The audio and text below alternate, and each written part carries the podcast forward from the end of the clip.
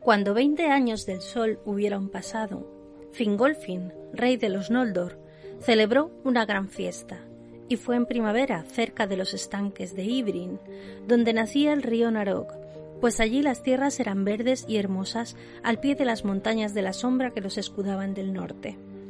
La alegría de esa fiesta se recordó mucho tiempo en los posteriores días de dolor, y se la llamó Merez Aderzar, la fiesta de la reunión.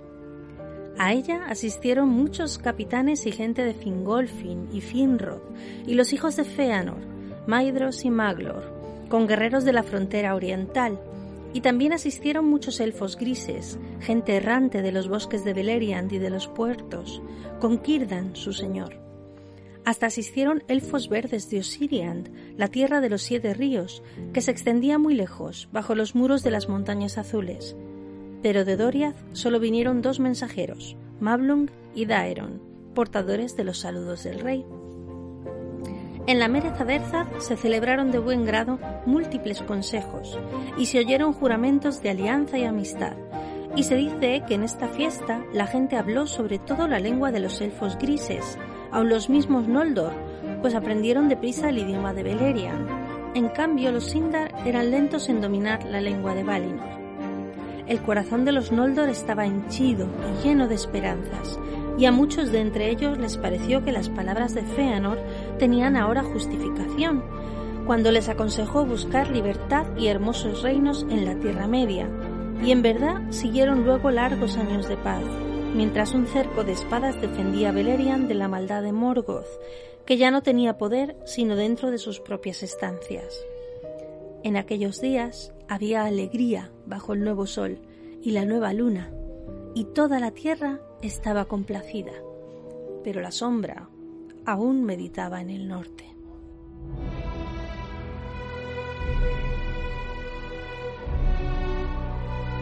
Susurros del Bosque Viejo, un podcast sobre el Señor de los Anillos, Living Card Game.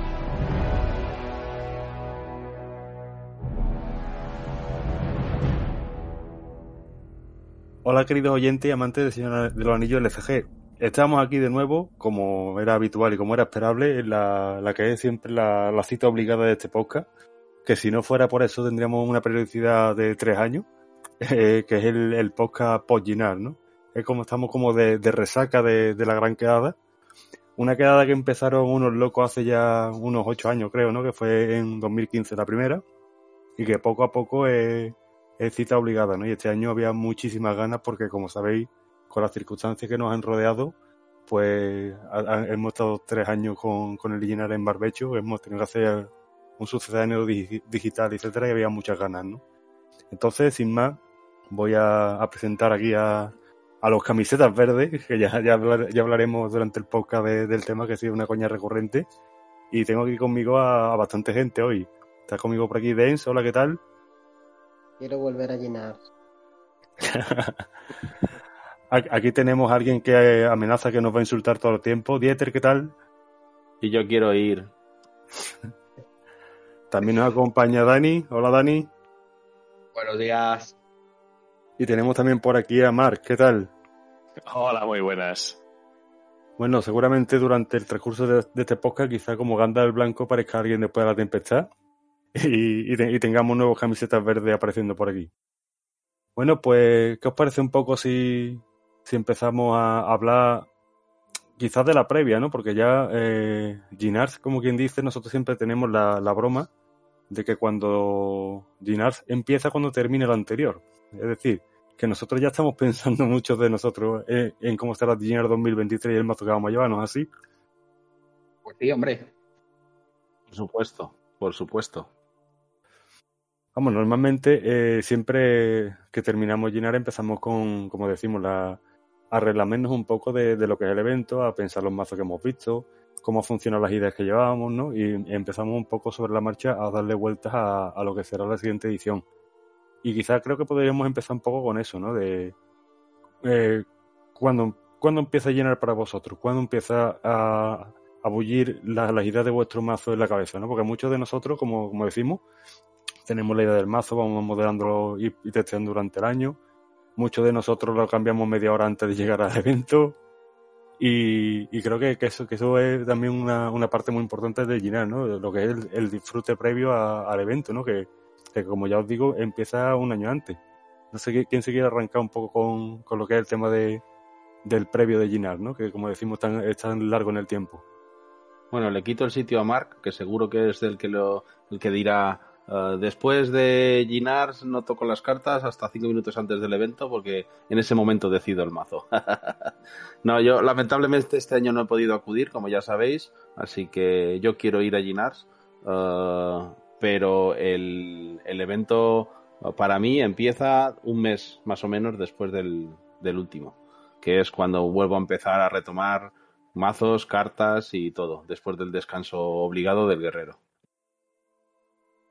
A ver, ah, normalmente lo que es tema mazos y tal, este año también tenemos que decir que, ha sido un poco excepcional después de, dos años sin poder hacer el encuentro y, creo que todos un pelín llevábamos ya años dándole vueltas al mazo, no sé si es vuestro caso, pero más en serio ponerse, venga, vamos a montar los mazos y vamos a testear. Yo normalmente sobre el marzo así empiezo a montar mazos, voy descartando opciones, voy viendo. Linas como tiene la particularidad que, que los, mm, las misiones tienes un tiempo limitado para jugarlas, hay muchos mazos que me gustarían. Que, que muchas veces digo, no, este no, porque po- o voy a misiones secundarias si no da tiempo, o cosas así. Ah, después llega el día del evento y los descarto todos y juego con uno que tenía montado de hace tiempo que me gusta más. Ahí está. Yo lo que voy jugando durante el año lo voy apuntando, más o menos lo que, lo que más me gusta, y, luego en base a eso, pues me monto el mazo definitivo para el torneo. Eh, este año yo, por ejemplo, no me he centrado en lo que iba a llevar hasta, junio. Pues yo personalmente os voy a llevar la contraria. Yo empiezo en el, en, cuando en el avión, ya estoy pensando en del año que viene. ¿Qué pasa? Que es cierto, no me voy a hacer ahora el, el interesante y no estoy 12 meses probándolo y testeando, pero sí que llevo con el run run y a veces lo pruebo antes, lo deshago, hago otras pruebas, lo vuelvo a montar, le doy otra vuelta, hay veces que lo tiro a la basura directamente, pero yo estoy desde el primer momento ya, eh, digamos como que el mazo de Ginar ya cumplió, hizo lo que tenía que hacer, check, apunto el listado, lo meto en el hall de la fama por el, y a por el siguiente. Pero eso es porque tienes el sistema ese de gestión de cartas tan bueno, ¿no? En la basura. Así. Claro, claro, necesito, necesito buscarlas constantemente, claro. Tardo mucho en montar mazos, entre dos y tres meses en montar mazos. El sistema de almacenamiento definitivo, sin duda. bueno, yo, yo personalmente yo creo que, que también, ¿no? Que, que el tema de llenar una vez que tú ves los mazos, eh, a ver, como decimos siempre, nada más que empieza a trastear un poco en, en RIDDB y demás, está casi todo inventado, ¿no? Pero siempre te encuentras alguna novedad, siempre te encuentras un pequeño giro a, a- a cosas que, a una idea que a lo mejor tú podías conocer o, o que a lo mejor te era totalmente desconocida. Y eso siempre te da un poco el aliciente para que vayas pensando mazos, ¿no? Entonces yo creo que, aunque lo que sea el, testeo y lo que es la formación del mazo, sí, sí es muy exagerado decir que la, que la empezamos ya, pero sí es verdad que desde casi que te sientes en la primera mesa, ya estás, ya estás captando ideas, ¿no? Y ya como bien dice Javi, ya en el avión de vuelta ya va dándole vueltas un poco a, a, a las ideas que tienes, aunque después en el futuro la- las descarte y vaya con otra cosa diferente, ¿no? Vamos, yo en mi caso que no soy ejemplo porque yo cojo a Stalin y 49 cartas más al aire. Hombre, el tema este de, de que está todo ya más o menos inventado, este año he estado mucho, jugando mucho con, con los contratos. Y la verdad es que me quedé alucinado. Ya lo hemos comentado nosotros aquí también alguna vez, que las posibilidades que da, pero es que son exageradas. Yo sobre todo me he centrado en eso este año, en jugar. Quería, tenía claro que iba a jugar algo con contrato. Lo demás ya Qué envidia me dais. Yo creo, yo creo que los contratos han sido, eh, sin duda, la mejor adición que han podido hacer eh, al juego eh, al final, eh, con el cierre. Porque los contratos es cierto que si tú los tienes y tienes poco pool, pues bueno, están ahí, pero, pero cuando tienes mucho pool, es una maravilla, ¿eh? Es que te da una posibilidad de, de deck building y te amplía, y te amplía horizontes, pero no voy a decir que infinito, pues lógicamente el, el número de cartas existentes en el juego son finitas, pero muy exponencial, ¿eh? Sí, exagera. Además, tanto, tanto para temático, que sobre todo nos interesa a algunos, como, como en cuanto a mecánicas. En el mazo que me he hecho, que es con el peregrino gris, pues me estaba poniendo a ver, a ver qué héroe llevaba yo, ¿no? Que no fuese Ent, pues si coincidía con un mazo de Ents. Y, me encontré a Verabor ahí, y, es una pasada lo que se puede hacer con, en, cuanto, en cuanto a combos con esa carta, con Verabor y el peregrino. Sí, no, sin duda el tema de, lo- de los contratos que le, como decir, le ha dado una vida nueva, ¿no? O sea, teníamos un, pool ya bastante amplio y, ha hecho que tengamos, como quien dice, un- el doble de posibilidades de, creación de mazos, ¿no? Sinceramente, que está, bien que, que, tenemos una cantidad acotada porque ya vemos un poco que con tanto pool de cartas mete ese tipo de, mecánicas pueden hacer cosas muy locas, que lo hemos visto en, las mesas, ¿no? Pero sí es verdad de que, le da una vuelta de tuerca muy, muy interesante y, rara en la mesa que no había alguien con contrato este año, ¿eh? Pues mira, creo que solo me encontré con dos o tres jugadores que llevasen contrato. Sí, que veías muchos en otras mesas, pero yo fui a coincidir que, que no jugué con muchas personas con contrato yo. No, no te los cruzaste, ¿no? A, ver, al igual ahora sí que estoy pensando, sí que había un, un, Messenger of the King, que es uno de esos que al solo tener que el setup que te pone el, aliado como héroe, muchas veces quizá te olvidas que, que, ahí había un contrato, ¿no? Bueno, recuerdo coincidir con, con Dance, que sí que llevaba el, el Bond of Friendship, y no recuerdo muchos más. Al igual solo me crucé con dos. Sí, por allí vimos eso, como dice Dani, hemos visto Peregrino Gris, hemos visto Bond Friendship, hemos, hemos visto también Three Hunters, hemos visto cositas, había cositas. y, el, y el Peregrino Gris es una apuesta arriesgada, Dani. No me fijé qué tomazo lo llevabas, pero me parece una apuesta arriesgada y curiosa para Ginas, porque ah, dado que no sabes con quién vas a jugar, si te pisas héroes con otro, un héroe tan hay un mazo tan centrado en el héroe es una apuesta fuerte. Lo bueno de mi mazo es que daba igual llevar cualquiera de los Ents o Veravor. Vale, vale, vale. Sí, si no, está, si no estás centrado específicamente en el héroe, claro, es otro tema. Sí, sí, eso es. Por encauzar un poco el tema y, seguir, para que no se nos eternice, ¿qué os parece si empezamos un poco con, con lo que es el preludio de Ginar, ¿no? O sea, Ginar, eh, como decimos, empieza con la creación del mazo y demás, pero cuando estás ya metido en faena, es cuando, cuando empieza el viaje, ¿no? Ginar, aparte del amor que tenemos a este juego, de la gana que tenemos de jugar, no deja de ser un reencuentro, un reencuentro con amigos, un conocer nuevas personas, que, siempre, este año, ya después lo comentaremos, pero este año he tenido una acogida muy, muy buena, hemos conocido mucha gente nueva, eh, y un poco empieza el disfrute de llenar directamente en el viaje, ¿no? Por ejemplo, en, estamos constantemente en el grupo de WhatsApp mandando fotos donde estamos, ubicaciones, estoy en tal sitio, estoy en otro. Mucha gente se encuentra en aeropuertos. Yo, por ejemplo, este año me he encontrado con Rosendo, un encanto de chico que, que era de Huelva ni, ni lo conocía siquiera y me lo encontré allí en el aeropuerto de Sevilla y, como yo me habrá pasado, le habrá pasado a muchas personas en Ginar, ¿no? Entonces yo creo que eso empieza un poco el disfrute ahí, ya vas todo el camino hablando de mazos, de estrategias, de, de, mil historias, ¿no? Que Ginar para mucho empieza en el, en el aeropuerto, ¿no? Que es donde empieza a llenar, por ejemplo, para mí. Yo llego a Barcelona y llegué el, yo llegué el último este año, llegué a las 11 de la mañana, que era tarde para llenar, pero que realmente tienes todo el día por delante hasta para llegar a llenar y Moisés, ¿cuánto éramos en el aeropuerto ya? Seis personas, siete. Nos encontramos allí, nos fuimos, nos fuimos, nos fuimos, nos fuimos juntando y a partir de ahí incluso fuimos a buscar a Dani, que también vino de, vino en Sans, estamos allí, fuimos al Triángulo Friki y a la hora de comer, antes de llegar a Ginars, en Barcelona, comimos ocho o nueve personas juntos. Sí, cuando te querías dar cuenta ibas por la calle y ya íbamos un tren de, de 8 o 10 personas ya. Sí, sí, sí, sí, justamente antes de, llenar. Entonces esa, mañana, esa mañana a mí también me gusta mucho porque vas hablando del mazo y a la gente hace mucho tiempo que no lo ves, conoces otras personas. Yo, por ejemplo, o le pones cara a gente con la que llevas hablando mucho tiempo. Ya Frank hablaba mucho con él, pero no lo conocía, no lo conocía en persona hasta que, hasta que lo ven llenar. Rosendo, por ejemplo, apareció nuevo por allí. A pasó, a mí me pasó una cosa muy curiosa del avión. Yo, yo sabéis que yo vivo, yo, yo vivo en Galicia muchos años, vivo en Coruña, y me monté, y me monté en el avión eh, en un sitio aleatorio que me dio, que me dio la compañía. Y cuando iba, llevaba 10 minutos así de vuelo, el chico que estaba a mi lado sacó un mazo de sal, del Señor de los Anillos Tierra Media. Y le dije, disculpa, tú no irás a llenar, ¿verdad? Me dice, sí, tú también. Y nos pasamos toda la hora y media hablando de cartas, cada uno de los suyos, de lo nuestro. No nos conocía, le di el blog de susurros de Bosque Viejo, él me estuvo hablando de San, de que la gente, de que está muy contento, y al final, bueno, luego nos vimos en llenar, es decir, bueno, pues que, está guay, que son, que son casualidades y que al final luego no nos en todo llenar porque los, eventos no coinciden, pero bueno, siempre tienes un, un nexo en común que es el Señor de los Anillos y, las cartas que, hace que aunque no conozcas a esa persona, estás una hora hablando con él y no se te acaban los temas de conversación. Bueno, yo con el chico ese sí coincidí, altas horas de la noche ya, cuando, cuando estaba todos los demás de retirada, ¿no?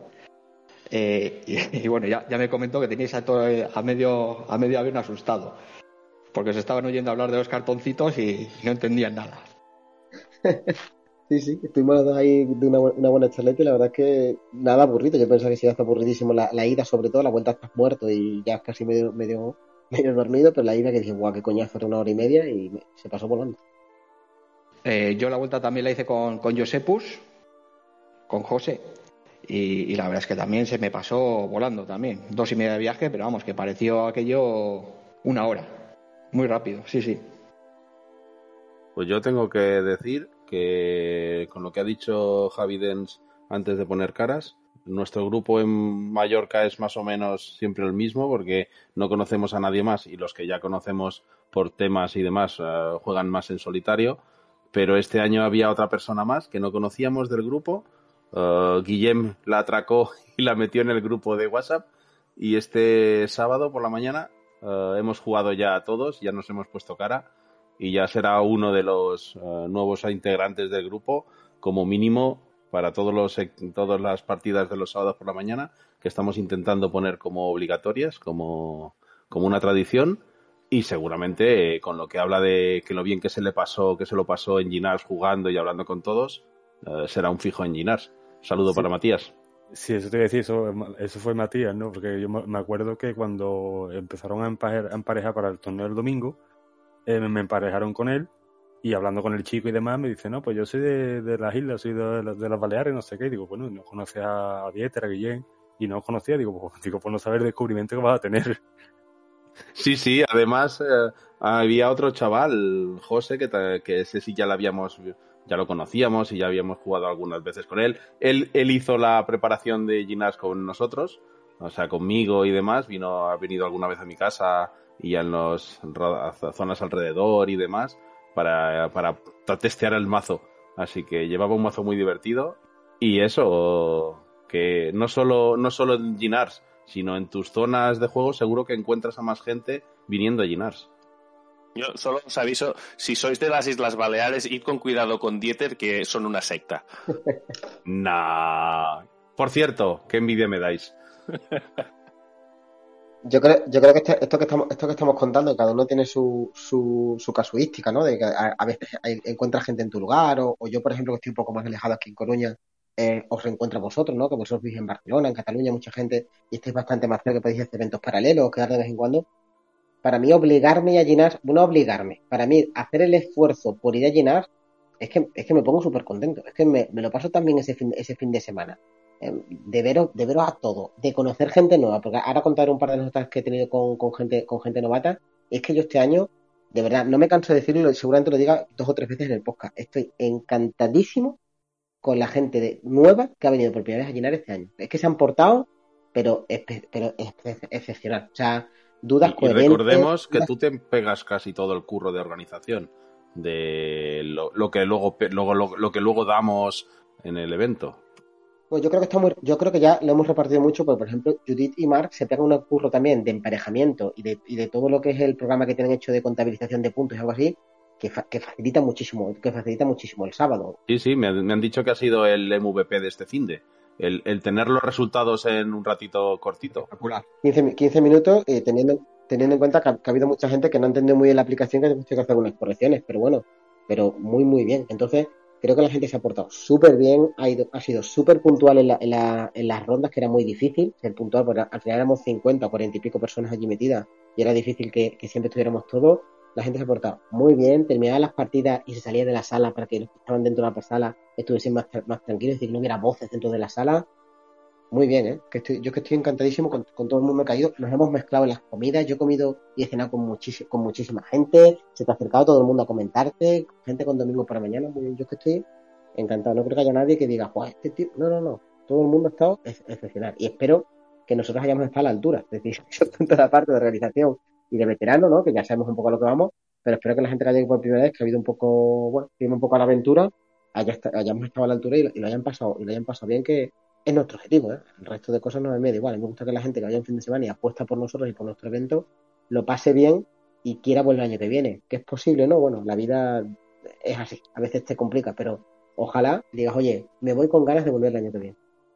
Por la parte que me toca, tanto Matías como José juran intentar volver el año que viene. Y yo ya te digo que no me quitas eh, de, de vuestro lado ni con agua caliente. Así que Tú tienes que vetar eh, eh, eventos familiares para el año que viene, Javi. no voy a decirlo públicamente porque todavía me echarán de la familia, ya te lo digo.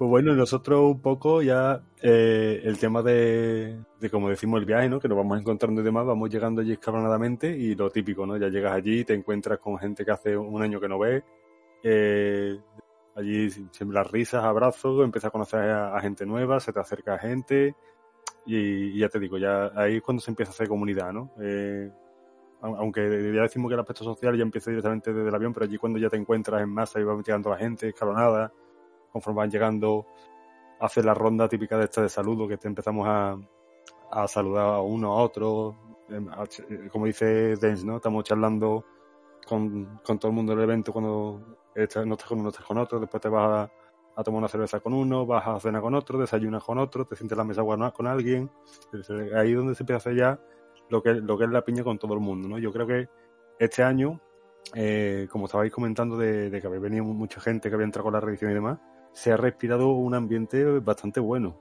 O sea, no, no tiene nada que envidiarle a, otros años porque siempre había un ambiente excepcional, ¿no? Pero este año que, que había, no sé, ahora ya me, me confirmé los, datos, pero creo que, que, había una asistencia mayor que otros años, ¿no? No sé también si se si también con el tema de reedición y, y las ganas que, que, tenía la gente de eventos después de, de todo lo que hemos pasado, ¿no? Ya, concretamente, si queréis datos, tengo aquí justamente las, la clasificación abierta, que está el número de jugadores. En el torneo de penumbras hubo un total de 19 personas y en el de sombras 26. Eh, Estamos hablando de 45 personas en total. A mí me parece una barbaridad. Un éxito absoluto. Enhorabuena, chicos. es, que, es que sobre todo pensando en ese primer Linas en 2015, que éramos 13 o 14 personas allí en la sala. 13 personas éramos, eso Es que, claro, estamos hablando que hemos multiplicado uh, por 3 y coma algo eh, el número de asistentes en, en seis ediciones. A mí me parece una barbaridad. Incluso también el domingo. Porque, vamos, tanta gente el domingo no había visto yo nunca. Ni el viernes, que el viernes por la tarde normalmente estaban 8 o 10 personas, pero hay mucha gente que, que venía por la tarde o así. Y el viernes a las 7 de la tarde aquello era, era, espectacular. Había muchísima gente jugando a las, a las 7 de la tarde del viernes que nunca hemos tenido tanta.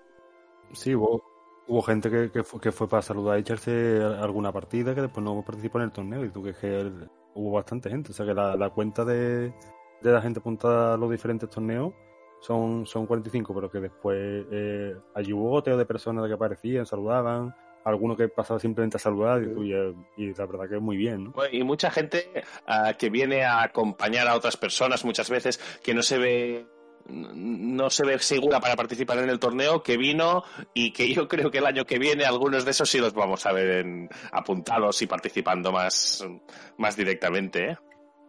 Sí, algunos se ha ido con el, con el mazo pensado y todo, ya verás. Yo sé, yo sé de alguno y de alguna que ya ha dicho, ah, pues yo voy a aprender a jugar esto que, o más seriamente, que el año que viene me quiero poner a jugar. Sí, sí. Yo sé de alguno y de alguna que, que ha hecho eso yo creo que muchas veces los visitantes se piensan que, bueno, igual tienen eh, la idea que han visto en otros torneos, ¿no? Que son competitivos y claro, y vienen aquí y dicen, joder, pues esto es una pachanguilla aquí, se está muy bien y muy relajado y tal. Y que creo eso, tal vez aclarirlo un poquito para aquellos que nos escuchen que no hayan venido nunca a Linas. Sí que lo llamamos torneo y a ver, se busca un poquito el hacer una clasificación, pero yo creo que, que la clasificación y el, y el que sea un torneo es algo más anecdótico que otra cosa. Hay que, bueno, tenemos pues una serie de premios que vamos a repartir a la gente uh, y es la, la excusa para buscar el orden en que la gente va a elegir qué se lleva a casa no, no, es un torneo competitivo como puede ser un torneo de un juego como Magic u otros. Uh, el ambiente es muy distinto. Al final estás jugando con personas y eh, el enemigo a batir es la misión y es el enemigo común. Uh, se, se, crea pues un compañerismo y una, y una sensación de todos a una que, que es que es, lo hace muy distinto de lo que es un torneo de cualquier otro juego competitivo. Sí, además no existe el factor pique en ningún momento. O sea, tú, tú todos, los, todos los que estamos allí en la mesa somos compañeros contra el mazo de encuentro. Entonces tú vas a estar sentado en una mesa y además eh, eh, Mark, con el sistema que, tiene de emparejamiento y demás, nunca coincides con nadie. Siempre vas a tener compañeros diferentes en las mesas y tú sabes que ahora estás en una mesa, después vas a estar con otro compañero y se respira un, una, un ambiente de, buen rollo en, en, todas las mesas que, que eso que eso no se puede conseguir con un juego cooperativo de este estilo, ¿no? Y como bien decir la, la clasificación, pues una, una anécdota. Bueno, el tema, el tema es este precisamente, el de jugar con gente distinta, pues ya que, a ver, es un evento una vez al año, ostras, pues la gracia yo creo que está precisamente en que juegues con el mayor número distinto de personas. Exactamente. De hecho, este año entre nosotros hemos coincidido muy poco. Yo por lo menos bueno, yo este año me llevo, yo este año me llevo pleno, ¿eh? Yo este año he jugado con todo el mundo. He jugado con Gus, he jugado con Mark, he jugado con Judith, he jugado con Raúl, he jugado con Moisés, he jugado con todo. Este año me ha tocado jugar con todo el mundo. Me Conmigo no. Eh, y de hecho, no sé, igual, ha sido casualidad, pero yo es que con los de, con la gente de susurros no he jugado con nadie. Porque has ido por, has ido por otra línea, Dani. La, línea, la línea ganadora era la nuestra. Que hemos jugado todos ah. juntos. Has ido, tú, has ido por la como estabais ahí arriba, ¿no? En la, en la clasificación. No, no, no, no va. El, torneo, no tiene, nada que ver, ¿eh? no, no es un Switch ni nada así. De hecho, de hecho, da casualidad porque yo lo que hago siempre, eh, por costumbre, siempre desde el segundo Ginar, que empezamos con este sistema de emparejamiento mixtos, yo me siempre me cojo el último número. Yo siempre voy apuntando a la gente, la gente está apuntando, y cuando no queda nadie más, yo siempre soy el último. Por, no sé, por, por manía, más que, más que por otra cosa. Y aquí, cuando empieza el torneo, los emparejamientos están ya generados. Entonces lo que varía es, tú en el momento de apuntarte, en, según eh, cuando te apuntas te dan un número y eso ya lo que determina pues la gente con la que te vas a emparejar. Yo lo que me he dado cuenta es que este año Mark se ha dado cuenta de mi técnica de hacer trampas y, se ha dedicado a seguirme durante todo el torneo. Me sentaba en una mesa, nunca, nunca he jugado con él en una mesa. No me ha tocado en ninguna partida con él. Pero me sentaba y siempre estaba enfrente en la misma posición. Siempre enfrente en la misma posición. Me está vigilando. Sí, sí, solo para que os hagáis una idea, eran mesas largas en las que cabían seis personas y en cada mesa pues se jugaban dos partidas dos partidas a tres en la misma mesa física, pero eran dos mesas de juego, digamos, distintas. Ah, pues nada, en las tres primeras rondas estábamos siempre Moisés y yo sentados en la.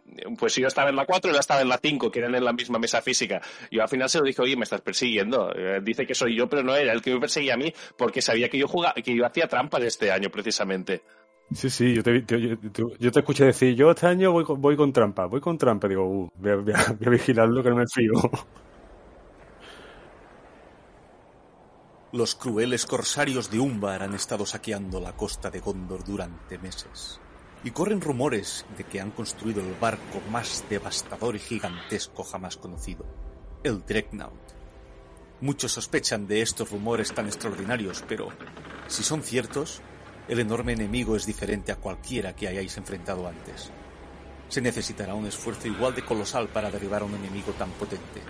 Nadie más puede llevar a cabo una tarea tan difícil por lo que depende de vosotros reunir una flota formidable y luego recorrer los mares en busca del poderoso buque de guerra. Bueno, pues eh, como siempre eso, el, viernes es un ambiente muy distendido, ¿no? Y siempre eh, tenemos la duda de, oye, ¿qué hacemos el viernes? ¿Hacemos juegos libres? No sé qué, pero eh, los últimos Ginar habíamos hecho las épicas, ¿no? Y además eh, también hicimos el, el, el, Susurroscon o Epicon, no sé cómo lo llamamos, ¿no? Que hicimos la, la partida esta masiva digital con, con el Dreadnought. Y este año decidimos hacer el, el viernes por la noche a jugarnos la, la épica allí presencial, ¿no? del Dreadnought. Y aquí eh, echo de menos que esté Gus por aquí porque se, se curró una, una narración de entrada con con su lecho musical y demás, dándonos la, ambientándonos lo que era la, ambientación de, la, de la aventura, que la verdad que era para quitarse el sombrero, nunca me has dicho, ¿eh? Hombre, él, sí que podía, porque él lo llevaba, el sombrero de, pirata. efectivamente, efectivamente. A ver si cuando hagamos el articulito para el blog ponemos alguna foto que no, que no tiene desperdicio. Y caracteriza con su sombrero, la verdad chapó, ¿eh? Qué envidia me dais. Qué envidia me dais. Lo único malo que tiene siempre la, épica es que se nos va muy tarde. Realmente, el problema de la épica es que si luego quieres echar partidas, no creo, no sé cuándo la acabamos, pero creo que la empezamos a las 10 de la noche y la acabamos aquí a sería. Por ahí estaría, sí, sí, sí, 12 y pico eran, creo. Sí, pero allí, allí se, ese tipo de partidos se vive un ambiente tan, o sea, tan grupal, o sea, porque a lo mejor si estás jugando partidas eh, en, modo libre, cada uno está a su aventura y demás, que aunque esté intercambiando de mesa, jugando con uno, con otro, pero la épica lo bueno que tiene es eso de que era. Pues yo llevo 10 puntos, yo le he metido no sé cuánto, a nosotros nos está zurrando un barco, a nosotros. Era, era un, rollo grupal que, que es muy, muy enriquecedor, ¿no? O sea, la verdad que, que se me una- un ambiente muy chulo. Y a ver, no sé, uh, no recuerdo el número exacto, éramos seis o siete mesas, porque es que a mí me parece una barbaridad juntar la cantidad de mesas que se juntaron para jugar esa partida épica, ¿eh? ¿De tres o de cuatro? De 3 de 3. Brutal, brutal. Allí empezaban, no sé, para los que no conozcan la mecánica de Dreadnought, tienes como un, un- un barco grande, ¿no? Que hay que matarlo entre todos, ¿no? Y eh, después cada uno tiene una especial habilidad, que es meter 10 puntos de, de daño a, a otra mesa, o sea, ese tipo de, de cosas era que, que se metían con nuestra mesa. A mí me tocó con, con Judy, con Guillén, y se metían con nuestra mesa que nos llamaban los llorones, porque decían que estábamos llorando para que le pegaran tiros a nuestra mesa desde sus barcos. Entonces ese, tipo de ambiente está muy chulo, ¿no? Bueno, y luego el tema ese que ah, el progreso en la misión es común. Cada mesa pone progreso sobre la misión y entre todos tenemos que llegar a una cantidad determinada según el número de jugadores total. Claro, tienes la típica mesa que, que necesita un par de rondas para preparar todo y, mandando a los otros que vayan más a poco a poco, que estáis corriendo mucho, que tenemos que preparar mesa. Ese, ese ambientillo, esa, esas sensaciones entre rondas dan, dan mucho ambiente. Sí, porque entre ronda y ronda se, iba parando porque teníamos que parar en fase de emisión para ver cuántos puntos íbamos poniendo, ¿no? Entonces cada mesa cantaba los puntos que ponía. Era, no sé si, corregidme si me equivoco, era un máximo de 10 por mesa, ¿era? ¿O una cosa así? Cinco por jugador en esa mesa. 15, vale. Pues Yo, yo me, acuerdo que a lo mejor, si, algún- si alguna mesa decía 15, todo el mundo empezaba allí, ¡frena, frena, que nos matan! Sí. Porque, porque si superas la misión, eh, pasaba- pasabas de etapa y la, y la última etapa es que te enfrentas al barco. Y claro, a lo mejor tú no estás preparado para el barco. El barco se enfrenta al final a los 18 jugadores y había que hacerle al barco, no me acuerdo cuánto era, pero en 318 puntos de daño. No es una, una barbaridad, 300 y algo, no me acuerdo cuánto, cuánto era entre todos los jugadores. Y bueno, ahí estuvimos, ahí estuvimos. La, la verdad es que la- lo pasamos guay. Yo me lo pasé muy bien. Superamos la misión. Que hace unos años intentamos All Good Dur y nos machacó, creo que tres o cuatro veces seguidas. Y esta, esta vez sí que la sub- sí que la y luego, pues nada, a recoger y a seguir echando partidas hasta las 3 de la mañana. A las tres, ¿dónde vas tan pronto? Que yo el viernes me recogí pronto, ¿eh? El, el sábado sí que nos dieron a las 5 de la mañana, creo, pero el viernes creo que me recogí pronto a las 2 y media, una cosa así, estaba, muy- estaba frito en la cama. Claro que eso es un poco el, el el único incentivo que tienes de, acostarte temprano el viernes es porque te sabes que el sábado tienes un, día muy largo, ¿no? Pero siempre in- intenta rascarle ahí al reloj lo máximo para echarte una, la última partida, ¿no? Eh, Una partidita más, una partidita más, o, o sentado de cháchara con, con la gente que, que hace tiempo que no veo, que acabas de conocer, ¿no?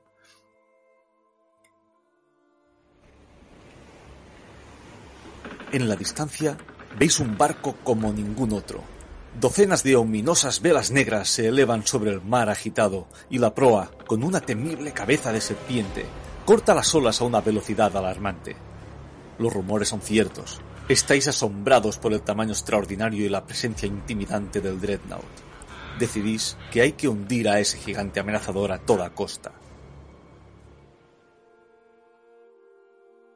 Bueno, y una vez que termina ya lo que es el, el viernes, ¿no? El viernes ya, como digo, una vez que terminamos el tema de la épica y demás, eh, estuvimos allí de partidas, etcétera, ¿no? Y, y todo el mundo a la camita porque el sábado empezaba la cosa temprano. Eh, nos levantamos. ¿Todo el mundo? A mí me han dicho que Dani no durmió nada ese fin. No, pero, pero Dani, Dani es que es un elfo. Dani solo necesita meditar durante dos horas. Entonces el, el sábado em- empezó la cosa tempranito, ¿no? O sea, ya la, a las 7 de la mañana ya había pasos por, por los pasillos, ya la gente ya preparándose y demás. Eh, y después del desayuno pues ya empezamos lo que es el torneo, ¿no? Que aquí sí vamos a, a extender un poquito más porque aunque ya hemos hecho un, un pequeño eh, apunte al principio, este año con el tema de la reedición, de que esperábamos que pudiera venir gente nueva, con un pool más acotado o menos, o menos experiencia, o que simplemente no quisiera tener la presión de- del, del tiempo, ¿no? Porque el, torneo, una de las cosas que tiene es que al eh, tantas misiones, hay un momento que tienes que ir un poco acelerado y demás. Eh, se hicieron dos modalidades, eh, se hicieron eh, penumbras y, sombras, ¿no? Como dos, dos eventos paralelos al mismo tiempo, que, la verdad que el feedback ha sido bastante positivo, ¿no? Parece que que, que el sistema a la gente le ha gustado bastante. Sí, ¿os parece, Mark, tú que, que fuiste un poquito la Darí de, de todo el tema de, de los dos torneos? ¿Puedes explicar un poquito en, qué consistieron? Bueno, a ver, uh, nosotros el sistema que, usamos siempre ha sido pues determinar cinco misiones, el, el Ginas habitual era jugar esto pues cinco misiones. Uh, tú a lo largo del evento vas a jugar las cinco misiones uh, en un orden distinto, no todas las personas juegan la misma misión cada ronda, así podemos con menos copias cubrir todos los jugadores. Y uh, lo comentado, pues cada ronda juegas con personas distintas. Uh, nos encontramos pues con el tema que vamos a ver. Va a haber mucha gente nueva uh, gente pues que tiene menos experiencia con el juego conoce menos palabras claves del mismo y también van a tener un pool mucho más reducido. Un, una cantidad de cartas y variedad de héroes mucho más reducidos. Por eso decidimos pues que lo mejor era pues intentar separarlo en dos eventos distintos el, torneo grande lo, el que engloba todo el, todo el pool, digamos, lo vamos a llamar, lo íbamos a llamar Sombras de Mordor, y al otro Penumbras del, del Bosque Viejo. El torneo de penumbras lo reducimos a cuatro rondas para reducir un poquito la presión para jugar con el contratiempo. Y bueno, y, y también, pues uh, en lugar de hacer partidas a tres jugadores como se hacía en Sombras de Mordor, las reducimos a partidas a dos jugadores para evitar que, hubiera muchos problemas con coincidencia de héroes. Recordad que cada uno va ahí con su mazo y se lleva pues uh, unos héroes de reserva por si coincide con los demás jugadores. Um, el pool de la reedición consta solo de un ciclo del core y los mazos preconstruidos. No sé, si se juntan en una mesa uh, tres mazos de silvanos, es que no van a tener héroes para cambiar. Por eso decidimos que fueran partidas de dos jugadores. Luego, tema misiones, pues si queréis, uh, comentamos también las misiones elegidas para cada, para cada evento. Sí, claro, vamos. En principio es eso, ¿no? Ya has explicado más o menos cómo iban penumbra y sombra. Yo creo que una de las de la bases del éxito de, de haber separado ha sido eso, ¿no? De que los jugadores que han querido, porque además eso siempre dábamos la opción de, de la inscripción, tú elegías dónde te, a qué torneo te querías apuntar, ¿no? Entonces, eh, yo creo que ha sido también muy positivo por eso, ¿no? Porque el que, el que quería ir a, a jugar lo que conocía siempre de Ginar ha podido, el que hay mucha gente que casi su primera vez se ha metido en sombras de cabeza y ha salido ahí encantado, y la gente que quería ir más tranquilito para pa ver cómo iba la cosa, yo creo que una primera toma de contacto muy buena, ¿no? Y ahora ya si quiere ya podemos contar la, la putada que hemos visto en las mesas. Bueno, a ver si, os parece, empezamos. Uh, voy a enumerar las misiones y luego, si, entra, si queréis, entramos un poquito en detalle. Uh, para Sombras de Mordor elegimos Encuentro en Amondín en modalidad pesadilla. Uh, las tres pruebas también en modalidad pesadilla. Y luego, recorrido por Robanion, el desafío de los Aurigas y los Mumakil. Estas fueron. Amor. Amor, solo digo esa palabra. Pues no, no, te creas, ¿eh? Las pesadillas, las tres pruebas uh, a, a, tres jugadores no es ni por asomo la mitad de dura de lo que es jugarla en solitario, por ejemplo. Sí, no, esa, esa, esa misión a un jugador es bastante infierno. Yo recuerdo que sin pesadilla mmm, tardé bastante en pasarla, ¿eh? Uf. No, a ver, claro, es, en, en solitario es muy complicada, pero a tres jugadores a mí en Pesadilla me fue muy divertida de jugar. Así como encuentro en Amondín, en Pesadilla puede hacerse un poquito pesada y nosotros la tuvimos que reiniciar como cuatro o cinco veces por que salían setups que es que ya se te moría un héroe en el setup, tal cual. Pero, pero las tres pruebas me pareció muy, muy, muy entretenida de jugar a tres jugadores. Yo creo que a, a, a rasgos generales la que, la que más ruido ha dado este año ha sido el desafío de los Aurigas, ¿no? Por el tiempo, creo, ¿no? Uh, por el tiempo y porque tiene una particularidad en las reglas que al igual si no tenías la misión, misión conocida te la hacía muy complicada porque tenías que estar muy al tanto de, de su funcionamiento específico. Y era la más compleja de jugar, era la más complicada. Eh, nosotros, por ejemplo, en nuestra partida en concreto se nos alinearon los planetas y nos salió... De hecho, estábamos con la, con la broma de que alguien había, se había sentado ante la mesa y había ordenado mazo de encuentros, ¿no? Porque era absurda la partida que no había salido. O sea, cuando terminamos la partida, tuvimos que revisarlo, todo lo que teníamos en la mesa, a ver si habíamos hecho algo mal, porque fue, fue dem demasiado fácil, ¿no? Pero es verdad, como dice, como dice Mark, eh, ya viendo la, el setup y demás, escribimos que las la cartas más, más jodidas se habían quedado fuera del mazo, se habían quedado en el mazo de encuentro y no habían salido, ¿no? Entonces, es verdad de que, que esa misión no nos dio problema, pero nosotros, por ejemplo, los obliga con todos los obligados que tiene, la, la mecánica está de avanzando más, más, de, más de una vez, el, el puntito este de, del jefe que si está en la misma etapa que tú te va pegando, o sea, ese tipo de cosas ralentizó mucho a la gente y se, se le atragantó muchas mesas también buscado ¿eh? que hubiera una misión, que en este caso el desafío de los aurigas, también pasaba un poquito con recorrido por Robanin y los Mubakil, que son misiones bastante largas. No son, a ver, el desafío de los aurigas sí que es un punto complicado, pero los Mubakil recorrido por Robanin son misiones tirando a fáciles pero tienen el contratiempo, el problema del tiempo, vamos, que, que sí que se te podía terminar el tiempo y que no la pudieras acabar, eso es verdad. Y es un poco como el, creador del anillo, ¿no? Que tiene tiempo ahí oculto y, no puedes tortuguear, ¿eh? Sí, a mí me, pasó, de hecho, en los Mumakil y, y en recorrido con Rebelión también, que al final mis compañeros también querían tortuguear un poco y, nos quedamos sin tiempo para acabarla. Tú que te quedas a una o dos rondas de terminarla y, se acabó el tiempo de, de, la ronda. Lo justo, pues tortugueas, tortugueas lo justo, porque si no te pillan. Este es uno de los motivos que a mí me, hizo cambiar de mazo. Yo tenía muy claro, la verdad, si no fuera por esto, tenía muy claro el mazo este año y, sin coñas que siempre cambio de, mazo a última hora, lo sé. Pero este, este año yo... Marc, es que lo dices todos los años. no, tienes toda la razón. Pero es que... Sí, sí, pero este año yo doy fe que a mí me mandó el, mazo el día antes. Me mandó, mira, el listado del mazo y cuando yo llegué tenía otro. Digo, digo estás de coña. Es que la es una grande.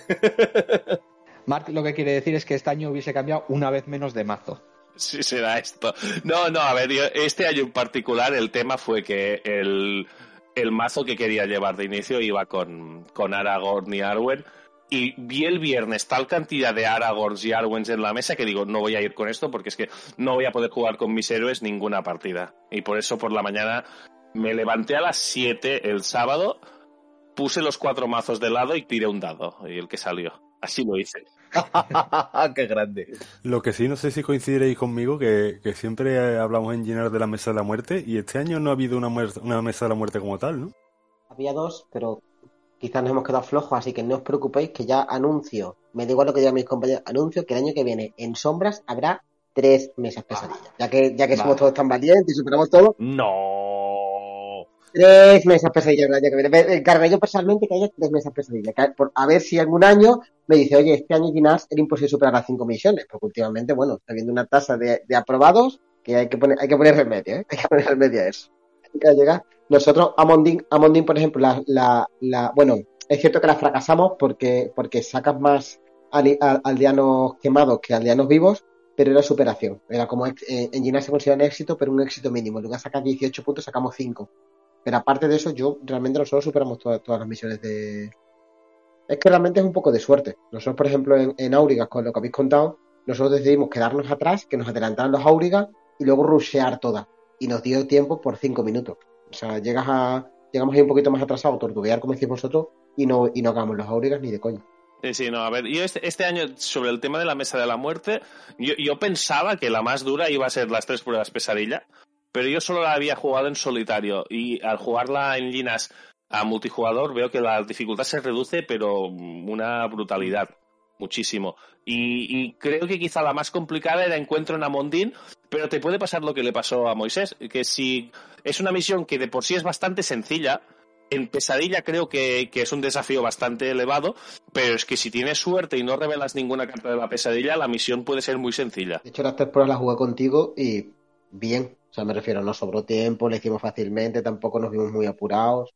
Bueno, pero, es que también yo, robamos en esa partida, yo creo que, que fue la partida que me, me robó mejor el mazo y encima que iba con un mazo de trampas y al coincidir en mesa con Maricel, que también llevaba Lamrod, quité a Lamrod, puse a Haldan, quité las trampas y puse vinculadas del lugar y me funcionó el mazo como si fuera el mazo base. Me funcionó perfecto. Muy bien, sí, sí.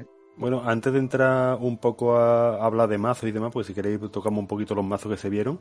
Eh, vamos a comentar también lo que, lo que hubo en Penumbra, que también, a pesar de que era algo más light, también hubo maldades, ¿eh?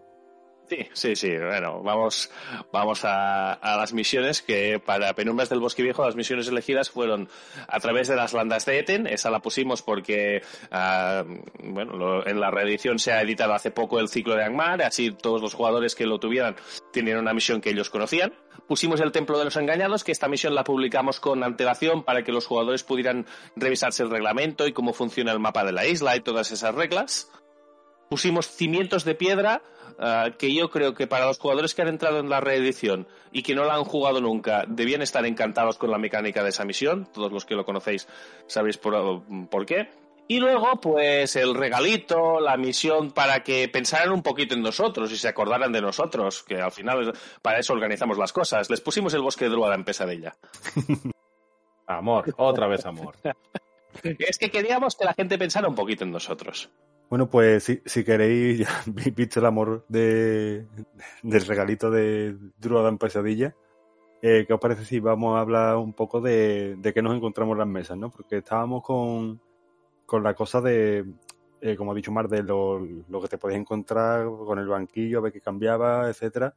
Y, y, es verdad de que este año, como, como ha dicho Marga antes con el tema de, del viernes, eh, había Arwen, yo he visto muchísimas, he visto mucha, mucha Arwen también en mesa, pero quizás el, el principal protagonista este año ha sido Argon, ¿no? Mucho, mucho Aragorn y mucho Arwen, sí, ambos. Eh, pero el caso es que era Aragorn y Arwen, pero no era el mazo de los dos, ¿eh? Eso yo, no sé si alguien lo ha llevado, pero yo, por ejemplo, en mesa no lo he visto, los he visto por separado. Sí, sí, yo lo he visto por, separado. ¿No, ¿No había uno de la pareja? Yo, mm, al menos yo no me lo he cruzado. No sé si había, pero yo no me lo he cruzado. No se ha visto, ¿no? Así rollo temático de la parejita, no, no ha habido. Lo que me, más me espero es la parejita con el relato de Tinuel. Sí, Glorfinder. Es que ese mazo es potentísimo y fácil, fácil de jugar, es divertido también. Además, a mí me gusta mucho jugar en solitario. Es muy chulo. Bueno, ¿qué os parece si vais comentando un poco qué, qué llevasteis vosotros? A tú mismo, Dens. Bueno, pues yo ya tres años sin jugar en Ginars, como todos, básicamente. Así que, ¿qué llevé? Pues hobbits. No llevar otra cosa. Pero era un mazo que llevaba mucho tiempo queriendo jugar. Porque Ginars eh, no habíamos jugado nunca con contratos. Corregirme, pero creo que nunca hemos jugado un Ginars con contratos, salvo este, que era el primer Ginars que podemos jugar con contrato. No, sí que, sí que llegado al el anterior, pero solo teníamos los dos o tres primeros. Claro, yo creo, yo creo que el mío no lo teníamos. El, de la, el del poder de la amistad no teníamos el contrato de la, el contrato de la amistad. Entonces, claro, eh, es un contrato que me ponen cuatro hobbies de serie. Puedes jugar todas las esferas, que a mí los mazos, sabéis que los mazos me gustan, son triesferas o más, con lo cual este mazo me permite jugar las tres esferas y encima me obliga a meter neutrales yo estoy encantado con el mazo. Para mí es mi mazo definitivo de, de, hobbits. Y entonces llevaba mucho tiempo testeándolo, yo juego en solitario. Le hice algunos cambios, le metí las arqueras, le metí algún par de cositas para que fuera un poco eh, multijugador. Y la verdad es que me ha funcionado espectacularmente bien. Eh, Interrumpimos la programación para comunicar que una Judy salvaje se ha aparecido no contaré mucho, o porque, porque no hace falta, porque estoy preparando un mazo, o estoy preparando, perdón, un mazo, estoy preparando un vídeo de, de, YouTube especializado en hobbies, que os contaré entre 4 y 5 mazos de hobby, y este será uno de ellos. Entonces ya lo analizaré allí tranquilamente. Pero bueno, el mazo se basa básicamente en parar con Frodo, espíritu, todo lo que pueda y más, porque le pongo el, le pongo el anillo único y le pongo el, y le pongo el, fuerza interior que lo que hace, que para que no sepa lo que hace, es le da más uno de defensa y cuando, y cuando bloqueas a un enemigo eh, te subes, giras el anillo único, te subes uno de amenaza y quitas la sombra. Entonces, pues básicamente tú sabes con qué ataque te va a atacar, te va, te va a atacar el enemigo. Con Frodo te subes la amenaza si no te llega la defensa. Y luego con Merry, que ya al tener cuatro hobbies empieza con cuatro de ataque, más dos si le metes una, una, una espada pues le metes con 6 a, a, Merry y lo dejas tiritando al enemigo que, al enemigo que sea. Y además eh, llevas también a Sam, que se prepara si la amenaza del enemigo es ma mayor que tú, que tú, que tú coste amenaza también. Entonces al final es un mazo que se para muy bien, Pipín roba muchísimo, es un mazo súper dinámico, que estás todo el día cogiendo enemigos. Y bueno, mis compañeros pueden decir que, no sé, había, no sé qué misión era que jugué con vosotros, que había dos o tres enemigos y, los hobbies me decían, a dámelos a mí. Entonces, bueno, es divertido, es divertido. Al final es un mazo que va bastante bien de, de, de misión, que va con, mucho, con bastante voluntad, no excesiva, no es un mazo que mete 27, 37 voluntad, no es, no es ese tipo de mazo, pero luego se defienden muy bien, porque para cualquier cosa y pues te pega guantazos cada turno de 8, de 10, sumatorio todos los hobbies, y, y la verdad es que me ha gustado muchísimo, me ha gustado muchísimo y en solitario funciona muy bien, pero es que en multi funciona mejor aún. Conmigo jugaste um, a Mondín, justamente. Uh -huh y cuando llegó el jefe final, que no me acuerdo de su nombre ahora, um, me acuerdo que dijiste, yo me lo cojo y como puedo hacerlo, eh, el tío Gamji le dice que la comarca es para allí y ya está. Y eh, duró un turno el pobre hombre. Los hobbies broncas. Sí, sí. Y el tío Ganji me, me, allí, no, no, es por otro sitio, te has equivocado de camino. Sí, sí, porque al final llevas a, llevas a Ganji también, que sabéis que básicamente lo que hace es que te lo subes a la mano y el enemigo no te ataca, con lo cual pues es que ya no hace falta ni defender. Al final es un mazo que no puede matar, o sí, depende si lo tienes muy preparado y muy eso, pero tranquilamente a 3-4 enemigos por turno. Pero tranquilamente, o sea, no, no, no, hace falta hacer mucho, muchos malabares, porque entre los nudos, entre las preparaciones que se hacen los hobbits de por sí, entre Merry, que cuando eh, sabéis que derrota un enemigo y está combatiendo el ataque, prepara también al otro. Es decir, estás todo el día preparando los hobbies entre sí y, luego Frodo es una máquina. Es que Frodo se te pone con 6 o 7 defensa, que ya de por sí te para, más luego tiene su habilidad de que te sube la amenaza. Ningún problema. En el combate es una pasada. La verdad es que me ha sorprendido porque en solitario, claro, no tienes tanto tiempo antes de que los enemigos te vengan a ti. Pero en multijugador que te dan dos o tres turnos tus compañeros de los típicos enemigos al principio, sin problema. Es un mazo que, que al tercer cuarto turno eh, se ocupa de, la fase de combate, pero por sí solo. Muy bien, yo estoy muy contento. Me gusta, me gusta mucho cómo han funcionado. ¿Y de alguno que encontraras en las mesas? ¿Te ha gustado alguno? Pues alguno que encontrara. Bueno, a mí los mazos de Judith y Mar siempre me gustan. La verdad es que siempre dan muchas vueltas y, me gusta y me gustan mucho.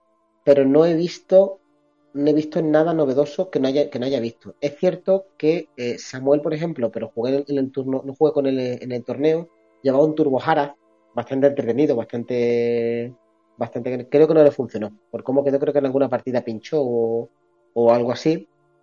Luego había tierras lejanas, también tierras lejanas, Hobbit. Hubo alguna partida que me encontré con algún Hobbit también, que iba con, con también que iba con, que eran Merry Pippin, Merry Pippin y, y bastante, bastante temático. Eh, ¿Con qué más me junté? El mazo que ganó me gustó mucho.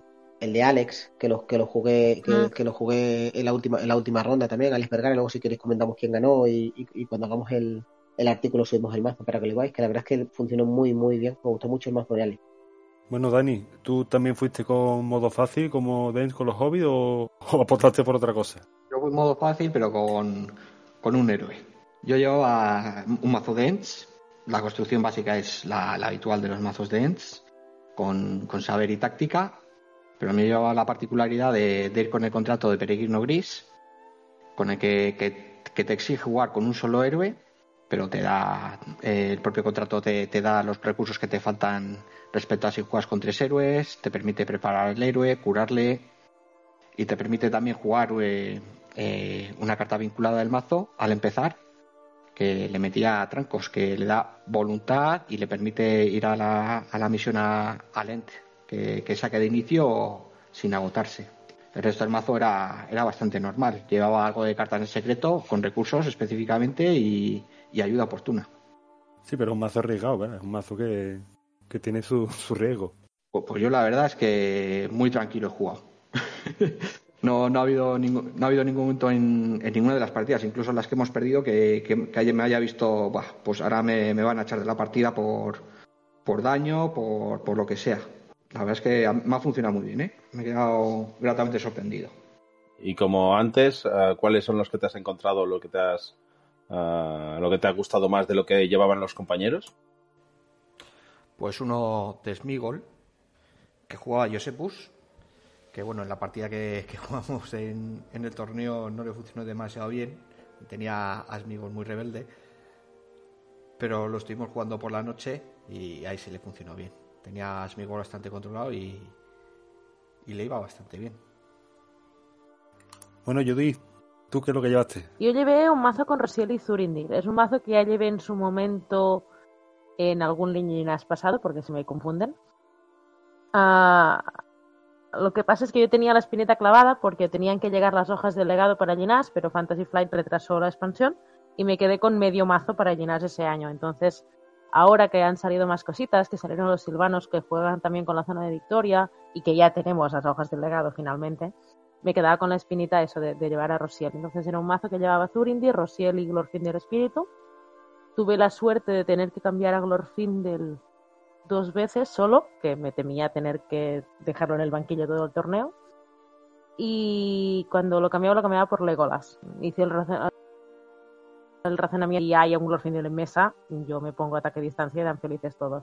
Mm, el mazo que lleva Rosiel, que lleva el anillo único. El anillo único se le ponía Rosiel con la misma vinculada que, que dentro a sus hobbits, con, con el anillo y la fuerza interior para cancelar sombras Y entonces es un mazo que lleva los tres canceladores de espíritu, los tres hobbits que cancelan si está si hay una misión secundaria, a bastantes cosas para meter enemigos y bueno las cosas que hay para meter enemigos y lugares en, la zona de victoria y un poco no centrado completamente en manipulación del mazo porque considero que es una, una mecánica que para hacer todo el mazo a su alrededor va coja pero sí que llevaba esas cositas que a veces dices, ay, es este gigante que hay aquí, que hemos matado una vez, no lo queremos volver a matar, te lo llevas a la Victoria y no, no, vuelves a salir.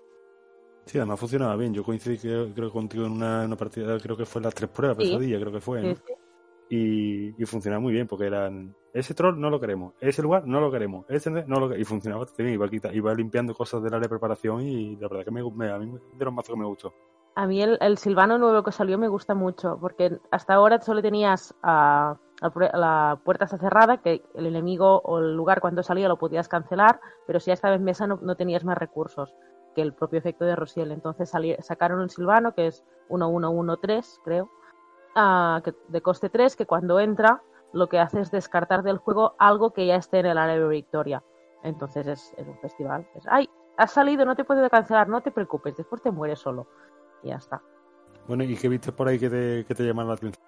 Como han comentado, el mazo de Alex me gustó mucho. El de Gus, que nos cruzamos en la misma mesa, yo jugué una partida mm, en Muma Kill con Gus y Alex. El de Gus también lo encontré muy divertido con las, con las vinculadas de lugares, porque es una, una mecánica que a mí personalmente me gusta mucho también.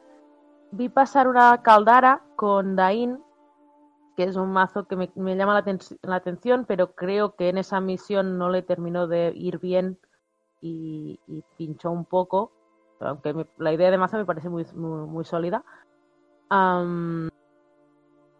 me gustó también mucho porque es algo que me gusta mucho jugar, es daño directo tu mazo, Moisés. Argalat me gusta muchísimo, entonces ver un Argalat en mesa siempre es agradable. Vi un mazo de Saruman, pero eh, muy parecido al que Mark había estado testeando. Sí, bueno, y el Turbojarat que comentaba antes, Dens, que sí que era, era curioso, era curioso de ver cómo, cómo estaba montado. E iba con el héroe Harat, Gagliel, Erestor y Denethor, para tener mucho push inicial y, arrancar rápido. Sí, con el Senecal puesto en Kalel, por si no escucha Samuel, herejía. bueno, Mark, ¿y tú ese, ese dado al aire que decidió? decidió que este año iba a hacer trampas en Ginas. Así, que cogí a Damrod, lo acompañé con, con el Senescal de Gondor y liderando a los montaraces, es decir, Denethor liderazgo, y eh, la mujer del líder de los montaraces de Ithilien también los ayudó, que era Eowyn, en este caso Eowyn táctica. Es decir, que fui con un mazo de trampas triesfera. Uh, puede parecer una opción arriesgada, pero como con Denethor liderazgo puedes ir pasando recursos a un héroe Gondor, al final el recurso de Denethor casi cada ronda se lo pasaba a Damrod. Y a Denethor, eh, con un caballo de guerra con armadura y con un escudo de Gondor, le daba a ese mazo de trampas lo que yo encuentro que muchas veces le falta, que es un defensor un poquito sólido para cuando se te escapa algún enemigo y no tienes la trampa, que es cuando creo que los mazos de trampas suelen pinchar más. Tienes toda la razón. Los mazos de trampas, en general, su problema es la defensa. Y claro, aquí a Denethor, pues es que te da justo lo que te falta. Y, no. el que sea triesfera es que ni lo notas, porque como encima podía llevar el Senescal y yo sí que lo llevaba mm, con, con, posibilidades, y es decir, razonablemente. Estaba Denethor ahí. Otra cosa es que se lo pusiera a Damrod, pero da igual, Denethor estaba en el mazo. Herejía. Ah, no, perdón.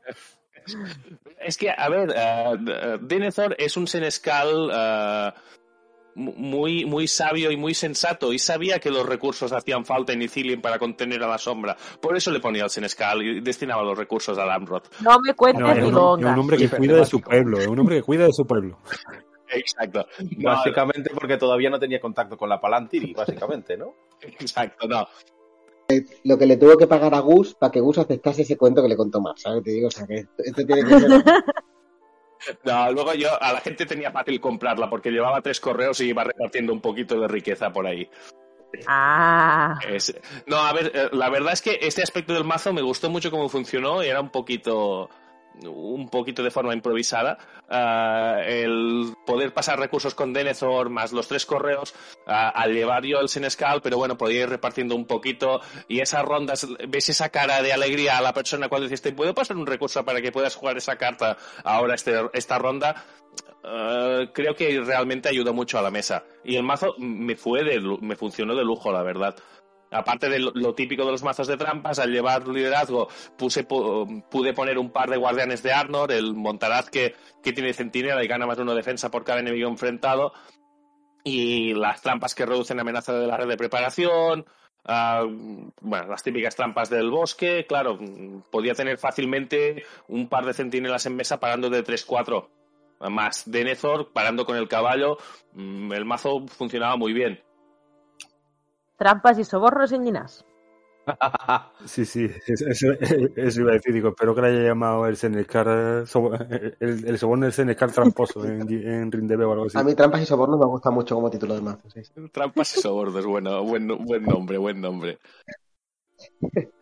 Y no, bueno, y luego el, banquillo, pues como he comentado, uh, digo, vale, si me encuentro con otro Damroth en mesa, pues yo me quitaba Damroth, me ponía Haldan, me quitaba las 11 trampas y ponía 11 vinculadas a lugares. Y digo, pues vale, transformo el mazo de control de enemigos con las trampas a un mazo de control de lugares, porque control de enemigos ya hay en la mesa. La única ronda que lo tuve que usar me funcionó perfecto el, banquillo en este, en este aspecto. conmigo además, justamente.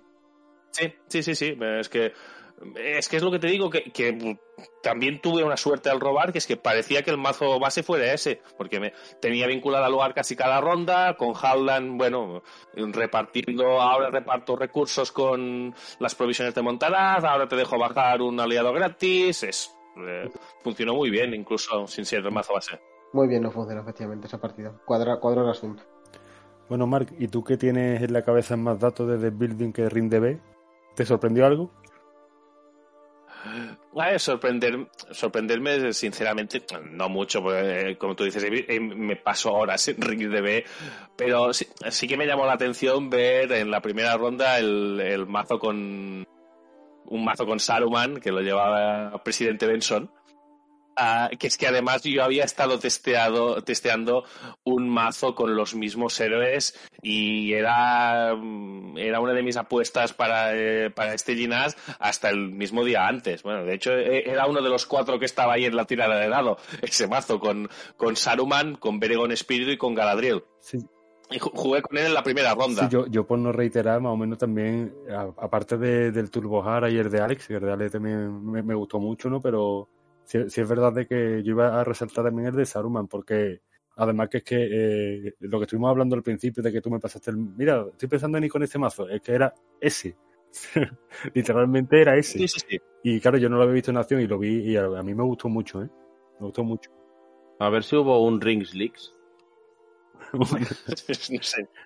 No, yo, a ver, ah, sí que hay, eh, hay una lista en Rings DB muy parecida ah, con esos mismos tres héroes, al final, si coges esa lista de base, yo la he modificado muchísimo, porque yo la llevaba testeando desde, al igual desde marzo, y la he ido ajustando muchísimo, pero a partir de una, de una lista de rings de B. Ah, imagino que, que el jugador presidente Benson partió de la misma lista, porque es que vi, cartas mm, que, que, normalmente no se juegan y en esa lista están. Imagino que partió de la misma, con sus modificaciones seguramente, pero es, es, un mazo que realmente me llamó mucho la atención que alguien se arriesgara. Yo digo, voy a ser el único loco que se va a atrever con, con Saruman y veo que no, que no era el único. y, ojo, que funciona muy bien en multijugador. Y ¿eh? funcionaba como un tiro. yo me, tocó una partida con él y, yo me acuerdo de que, claro, bueno, ya, ya aprovecho y comento un poco mi mazo. Mi mazo es, me pasó como Judy, era una, una espinita clavada, ¿no? Porque usted sabe que yo tengo la coña siempre con Zalin y demás y me hice un, un mazo de daño directo al área es un mazo que me quise, me quise hacer hace unos años, pero estaba spoileado Bilbo táctica, pero no había salido. Entonces era, era como una cosa que tenía en barbecho para meter la Bilbo táctica y, explotar un poco más la mecánica, ¿no? Y fue lo que hice, un mazo de, daño al área. ¿Qué pasa? Que yo me sentaba en la, en las mesas y yo rezaba a Eru que alguien fuera a misión, porque yo iba con uno, uno, uno todo el tiempo, ¿no? Y me acuerdo de que me, me tocó con presidente Benson y hablando con él digo, oye, que yo no voy a misión, no sé, y dice, yo no sé si voy a poder estar bien el mazo misión, pero bueno, lo vamos a intentar. y el mazo iba como un tiro. O sea, Saruman pegando hostias como panes, robando, generando recursos, súper bien. A mí ese mazo me sorprendió muy positivamente. No, está, muy bien. El, eh, Saruman, las cartas con maldito son muy potentes. Y si puedes mitigar su contrapega reduciendo el maldito, ganan mucho en multijugador. No, eso iba a decir. Saruman, contraintuitivamente, es muy multiplayer friendly. Si vas con cuidado jugando las cartas. Si te flipas jugándolas todas de primera ronda, pues no. Pero como te interesa ir alternando para aprovechar la preparación de Saruman y todo, esas cartas extra, estos recursos extra, como te cruces con mazos que ya son buenos, como las aceleras turnos, es fantástico. Sí, al igual es, es, y a mí es un tipo de juego que a mí me cuesta mucho porque se basa más en potenciar casi creo a los demás que en lo que tú realmente puedes hacer, porque el mazo no destaca porque sea muy potente, sino porque les da eh, el empujoncito que muchas veces les falta a los demás. Ahora te hago robar dos cartas, ahora te doy un recurso a cada héroe, ahora pues a cada jugador elige un enemigo y no le pegan. No es tanto lo que hace él directamente como lo el pequeño empujoncito que les puede dar a los demás, que si son mazos ya muy buenos, los convierte en mazos uh, buenísimos. Hola, soy Troy McClure, digo Gus Riols. Tal vez me recuerden de otros audiovisuales como los podcasts de los starters, los vídeos de YouTube o incluso narrando entradillas épicas. Y hoy vengo a hablar de mi mazo para el sábado de Ginás, mi mazo favorito de los que yo había montado seguro y el que más me divierte jugar un mazo con Haldan y su amiga, la mensajera del rey Haleth, junto con una Dunedain que pasaba por ahí llamada Hydrain. El mazo se centraba en el control de lugares, pero si nos ciñéramos a la verdad, a lo que se dedica es el aprovechamiento de esos lugares. La idea principal del mazo es la recursividad en las vinculadas a lugares que se consigue con mucho robo con Haldan y Haleth, para luego ir rescatando la vinculada necesaria en cada momento gracias a las reforjadas y a los enanos reforjadores esos de Erebor, los del core, y al final, pues permite con bastante facilidad usar 6 o 7 veces, por ejemplo, el camino de los hombres del bosque, que reduce todos los lugares a uno, para sacar con mucha facilidad esos lugares eh, en el momento necesario. Y si a ello además le añades unos almanaques, pues sin costes de viaje, como ir en bici, pero muy rápido. Eh, supongo que os estaréis preguntando por qué demonios suena Nancy Sinatra de fondo. Y es que el mazo se llama These Boots Are Made for Walking, ya que las botas de cuero son parte fundamental para preparar personajes y que luego en combate también rinda bastante bien este mazo. Haldan yendo de pie a misión, y levantándose con su habilidad y un par de botas calzadas a las ramas de un árbol, como por ejemplo Quick Beam, hacía que en combate se pudiera aportar bastante daño a cada ronda. Por último, destacar la faceta defensiva. Pero ¿quién demonios defiende en este mazo? Pues Hydraen, con, sangre de Númenor y muy poco coste en cartas de espíritu total en el mazo, pues podía salir de algunos desaguisados importantes casi sin sudar. En fin, un mazo que me ha funcionado muy bien, tanto en multi, en Dinas como en solitario en mi casa, que recomiendo a todos si queréis probar y colgaremos el enlace. Un abrazo a todos y no os olvidéis de poneros las botas. Pues quiero contar una anécdota este año, que no sé si, lo sabéis, pero os voy a contar una, una intrahistoria de Ginars. Y es que normalmente nosotros cuando hacemos el kit, el tapete, los tokens, etcétera, normalmente vamos justos de tiempo. Pero es que este año ha sido eh, el plus. Este año, que me corrija Mark, porque le llegan a él, pero han llegado esta misma, la misma semana de Ginars. El miércoles llegan los tapetes, creo, y el jueves tercera edad, una cosa así, una muy... Eh, tercera edad, el día antes de Ginars llegó. Sí, sí, ha sido muy exagerado. Bueno, pues eh, ahora lo sabéis, estáis todos felices con vuestro kit en casa, pero hemos estado a punto de no entregarlo, porque eh, el token no llegaba. El token se supone que tenía que llegar el jueves, no llegó, no lo enviaron, y el token resulta que el viernes a las 12 de la mañana estaba en Valencia. O sea, no llegaba ni de coña, ni el viernes, ni el sábado, ni el domingo. Ya incluso nos estamos planteando deciros que nos entregamos el token eh, y no sé, y asumir el coste del envío, no sé muy, no sabemos muy bien cómo, cómo hacerlo. Bueno, pues resulta que mirando la gente que venía, no venía nada de Valencia, pero sí que venía una, una, pareja de vacaciones que estaba en el sur de Valencia y venía, pasaba por allí para ir a Ginars, ese mismo. Y me puse en contacto con ellos el jueves por la tarde. Son Jacobo y Susana. Dos chicos que han venido por, por primera vez a y que no, no, me conocían de absolutamente nada más allá de ser eh, oyentes de susurros del bosque viejo. Es decir, no tenían ningún tipo de confianza. Le dije, Jacobo, necesito un favor. Necesito que te desvíes de tu trayecto pares en esta tienda y nos recojan los tokens. Javi, sin problema. Y así lo hizo. Esperó, llegó creo que a las dos, una y media, dos, no los tenían, se quedaron a comer en el pueblo para poder recoger los tokens y que vosotros tuvierais los tokens y que a nosotros llegase. Entonces, creo que es de rigor y creo que es merecido darles mi agradecimiento absoluto, porque encima luego estoy, hablando con ellos, eh, digamos que esta es la excusa que ha roto, el hielo, y encima son un encanto de jugador, de pareja, de personas, es decir, encantadores los dos, y, y nada, y que muchísimas gracias. este tipo de... Muchísimas gracias. Claro, a mí este tipo de, de espíritu, de llenar de... Sí, sí, es que además fue... Sí, sí, Javi, sin problema, me, me, me, desvió y, os cojo, y os cojo los toques. yo dije, uff, ya veremos, y sin problema y nada. Oye, Jacobo, muchísimas gracias a los dos, tío porque nos habéis salvado una zona muy buena. Prometemos el año que viene hacer el, el, el, kit con algo más de tiempo, porque este año hemos estado muy, muy, muy ajustados de, no entregar nada. No entregar nada porque ha llegado toda la misma semana de Ginars y la verdad es que estamos bastante, bastante agobiados. Y como me tengo que ir, os dejo con estos fenómenos hablando de Ginars y yo tengo que marcharme, tengo aquí un asuntillo, no quería irme sin dar las gracias a todos. Dar las gracias a Mark de Amazon, que se porta estupendamente con nosotros con los premios al Phil Imprentas, que se ha pegado una currada para que Tercera Edad y las promos estén. A Printer Studio, que me nos ha hecho el tapete en cero coma y muy bien. A Cobo y Susana. A vosotros, que sois la caña, preparando misiones, cubriendo cuando yo no llego, eh, echándome una mano y por supuesto siendo uno más. A todo el equipo verde, que os quiero una barbaridad, una barbaridad. Y luego a la gente nueva, que habéis sido estupendo. A los veteranos, como siempre, no hace falta que os diga que me encanta veros con vosotros y que os echo mucho de menos los que no habéis podido venir. Entre ellos a Dieter, por supuesto al que más, pero a todos los demás que no habéis podido venir, os echo muchísimo de menos. Y, nada, chicos, que me voy a poner a llorar. Que muchísimas gracias y que nos vemos el dinar que viene. Que espero veros a todos allí, que os vaya estupendamente a todos este año y pegar cartonas de todo el mundo. El año que viene vamos todos con hobbits, a ver qué hace. Pues yo, a, ver, a lo mejor yo no soy yo el que no va con hobby. ¿eh? Ya, ya, seguro. Tenemos que ir la sorpresa. Lo tenemos oído. Cada año dice lo sí, Sí, eso, ha, quedado grabado, ¿eh? Venga, Javier, un oh, abrazo. Nada, chicos. Un abrazo. Venga, gracias, chao. Bueno, pues eh, añadí también a los agradecimientos que, que comentado James, que, yo creo que todos secundamos y, estamos todos igual de agradecidos ¿no? a, todo, a toda la comunidad, a las personas que han hecho posible que esté el kit, todos los asistentes. Pero además también tuvimos una colaboración muy especial de, de una persona que desinteresadamente eh, allí se, se, dedicó a ayudarnos con la organización de, Penumbra, ¿no? Así, Judy. Sí, Alicia es una chica que se apuntó en principio para venir de acompañante. En la inscripción rellenó que en principio venía de acompañante para ver cómo iba todo y para jugar abajo con la ludoteca de Amazon. Entonces, cuando le comentamos a Alejandro, que es su pareja, si nos podía contar los tiempos de, de, ronda de penumbras, ya que él participaba en penumbras, ella comentó que bueno, que ya lo podía hacer ella, que se quedaba.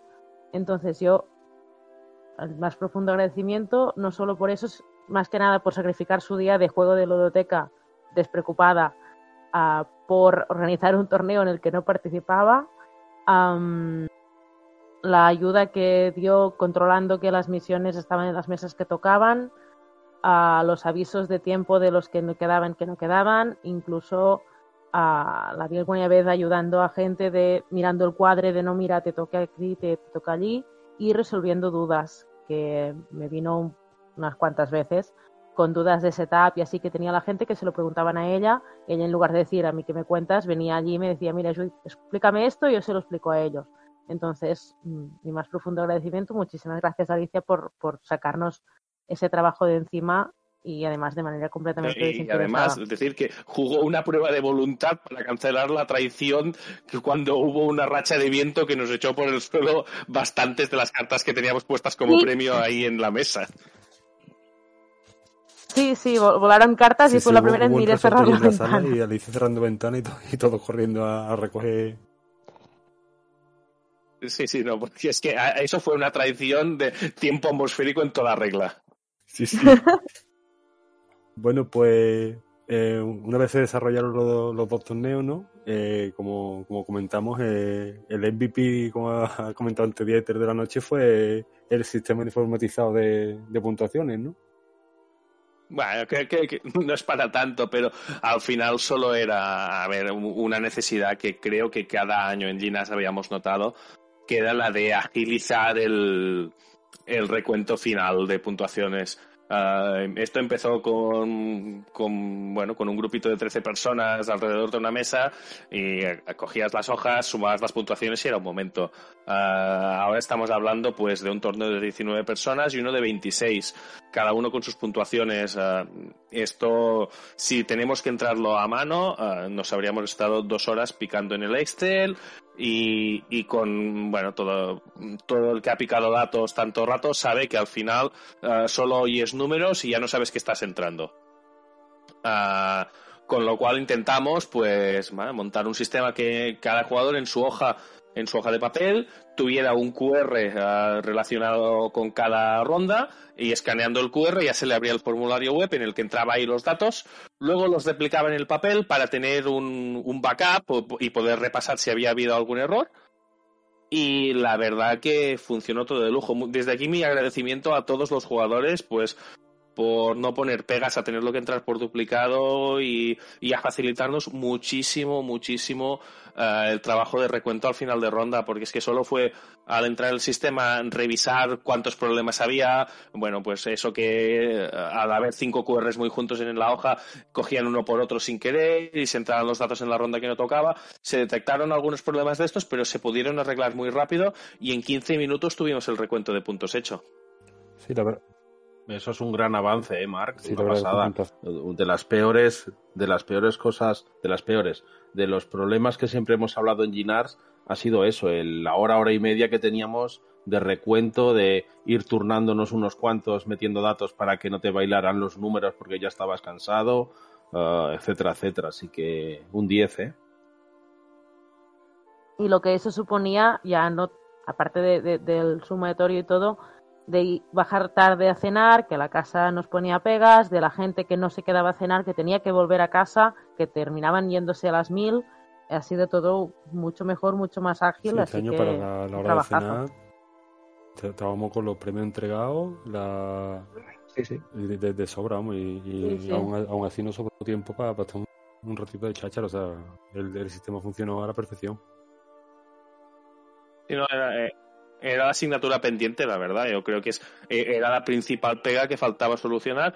Al final también un poquito... Uh, Sabed que nosotros cuando termina Ginas lo primero que hacemos es pues un poquito de reunión entre todos y a ver, vamos, qué, qué ha ido bien este año, qué ha ido mal, qué es mejorable, qué se tiene que mejorar sí o sí. Y este era uno de los puntos que ya en el último Ginas Ah, yo recuerdo que justo terminar comentamos la posibilidad de hacer un sistema como esto, pues mm, que cada jugador tuviera los, ah, un código QR que al final solo, solo con el móvil solo tienes que leerlo y ya te, te llevara directamente al formulario. Mm, bueno, parece que ha funcionado muy bien, mm, así que es muy probable que, que para, de cara al año que viene, si no sea exactamente igual, sea muy parecido Ah, y a ver si podemos pues convertir esta, este recuento final que, que, era mucho tiempo perdido, agilizarlo como este año y que, ya no sea una de las principales pegas. Y poder viciar más. Exacto. una ronda más. El año que viene seis rondas. Ah, mira. encanta. Claro. Bueno, de, todas formas, eh, después del sábado se, bajó a la cena y la, la gente se, ve que tenía ganas de más, gente que le gustaba el, masoquismo y seguía jugando misiones pesadillas, algunos se envalentonó con Druada en pesadilla cuando lo vio en penumbra que no lo había jugado en sombra, y algunos pues, vivimos el bochorno de jugar Marvel Champion. O sea que hubo un poco de ¿Cómo? Eso no lo sabía yo. Sí, sí, hay documentos gráficos de Gus jugando al Marvel Champion. Ay, a ver, a ver, no fue el único que jugó el Marvel Champions, ¿eh? No, pero no jugó solo. la perversión del otro, del otro personaje ya la conocíamos. Pues nada, por eso digo que, el sábado ya después es un poco más distendido, ¿no? Por la noche ya ahí sí, sí dieron las mil. Eh, mucha gente que sigue jugando a, aventuras que no había jugado o, de allí. Eh, bueno, también agradecer a, a, Samuel, ¿no? Que siempre deja su pool de misiones disponible para todo el que quiera que siempre tenemos allí todas las misiones a, mano por si queremos jugar alguna en concreto, tenerla allí disponible. Y, además de eso, ya muchos se sentaron de, de charla de, mil historias y, algunos pues jugaron otros juegos, ¿no? es lo que iba a comentar, que también está muy bien como Mark llega, lleva la... Bueno, no sé si es directamente Mark, pero bueno, abajo hay ludoteca con muchísimos juegos. Gente que dice, mira, ya está, llevo todo el día jugando a esto. También tener ese espacio que nos proporcionen y nos dejen participar y coger juegos de la ludoteca está muy bien. Sí, este año no sé, no sé si, si, puso la lista y tenía más de 500 juegos, una, una barbaridad. Bajaba y la, la mesa de, de, la ludoteca de, de Amazon, que yo era impresionante, o sea, que, que tenías un catálogo y, después había un muy buen ambiente, porque tú, tú te bajabas allá a una especie de claustro ¿no? que, hay en Ginars y estaba todo lleno de mesas con un montón de juegos diferentes, la gente allí probando juegos que no habían probado. No, no me he fijado si este año, porque yo me acuerdo que, el año anterior tienen por allí el croquinol. Este año no me he fijado si también estaba, pero seguramente estaría por allí también. Estaba, estaba. Es aquel que tienes, tienes un. El tablero es rectangular y, hay, ah, y tienes que dar las fichas con el dedo. Sí, sí. Sí, es que lo estuve trasteando, siempre me ha hecho mucha gracia y, hice un par de tiros a ver cómo funcionaba y tal. Es decir, que recuerdo que estaba porque yo lo probé. Sí, sí, porque eh, es que es algo que siempre llama mucho la atención, ¿no? Porque el círculo este enorme con, con los discos y demás y siempre llama la atención. Sí, sí, sí. Bueno, aquí vamos. Bueno, pues después del sábado, el sábado ya si, si el domingo, si el domingo iba a decir, si el viernes mucha gente ya casi que empalmó con, con el torneo del sábado sin dormir, el, el sábado ya sí, sí fue más generalizado, ¿no? Porque ya la, gente estaba con, ganas de ir probando cosas nuevas o incluso allí hablando de, de bueno, de la, serie, la serie fue trending topic también allí en, en Ginar y ya nos preparamos para el domingo, ¿no? Que el domingo era el, tradicional torneo por pareja y este año también parece que los datos dicen que, que ha sido un récord de asistencia, ¿no? Ah, tuvimos que cerrar inscripciones antes de hora porque no nosotros tenemos un, pool limitado de misiones de gente que puede llevarlas, entonces ah, hay un número limitado de gente que puede participar, participar y tuvimos que cerrar las inscripciones al domingo antes de tiempo porque habíamos llegado al tope. Sí, yo recuerdo, vamos, yo, yo es que no pude jugarlo porque ya no muchos nos teníamos que marchar los que éramos de fuera porque salen nuestros vuelos y pero sí recuerdo el inicio del torneo y no, no cabía un alfiler, o sea, estaba de las mesas repletas y, y, bastante asistencia. Los que estuvisteis jugando el torneo y demás, comentando un poco cómo fue, qué aventuras había y... A ver, bueno, el torneo por parejas siempre lo hemos hecho, es, es bastante más distendido. Este año sí que nos cogió, como, habéis comentado, por sorpresa la cantidad de, participantes. Uh, agradecer a todos nuevamente, sobre todo a los que han estado todo el fin de semana ahí, aguantando, quieras o no, el calor, el estar 45 personas en una sala, que, el ambiente se nota caldeado, pasas un poquito de calor y, la gente ahí aguantando y jugando y siempre con una sonrisa es, de agradecer una vez más a todos. Y, bueno, el torneo por parejas, pues las misiones que elegimos fueron el séptimo nivel en Pesadilla, Travesía por el Desierto y el Templo Maldito siempre se intenta que haya una misión superable para todos, una misión media, que según cómo te venga se supera o no, y una misión relativamente, chunga. En este caso, a mí me sorprendió porque la que elegimos como misión sencilla es Travesía por el Desierto, que no es una misión excesivamente complicada, y pincharon más grupos de los que me esperaba. Grupos que luego superaron. Uh, de hecho, hubo un grupo que superó las dos, que en teoría eran las más complicadas, y pinchó en travesía por el desierto. Y a mí me encanta esa misión, la travesía por el desierto. Y no es nada sencilla, se te puede complicar muy rápido. ¿eh? Con la temperatura y demás. Uh, puede, la temperatura se te dispara con dos o tres turnos con alguna oleada y con algún lugar y te lía, ¿eh? te la lía muy fácil. Supongo que es por mi forma de jugar. Yo tengo mucha manía que me gusta llevar mazos que lleven mucha voluntad y es una misión en que si tu mazo corre mucho sí que es bastante sencilla. Supongo que es por, por mi forma de jugar que tengo la percepción de que es más sencilla al igual de lo que realmente es. No, sí, es una misión que, que eso, como dice Dieter, si castiga, ¿eh? Como, como tortugueas un poquito más de la cuenta, castiga. Eh, creo, Dani, ¿es posible que fuera, fueras tú, tu pareja, el que fallasteis justo en esa? Sí, eso es.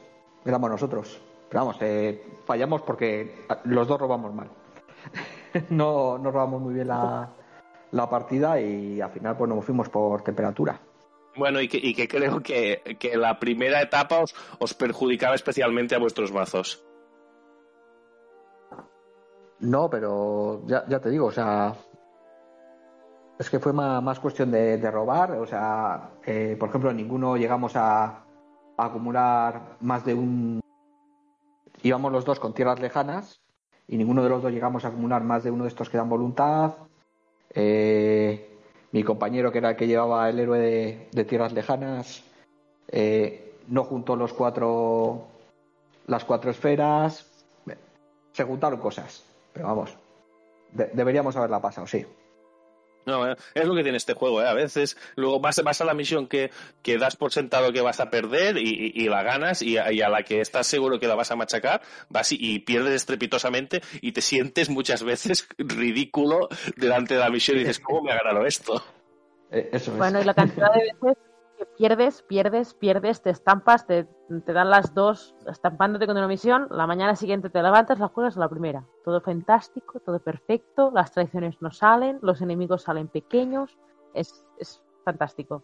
Es, parte de lo grande de este juego. Hay que coger a Sauron con la, con la hora mala. Cuando esté, se acaba de levantar de la siesta y estas cosas. Ahí, ahí, es esto. O de fiesta.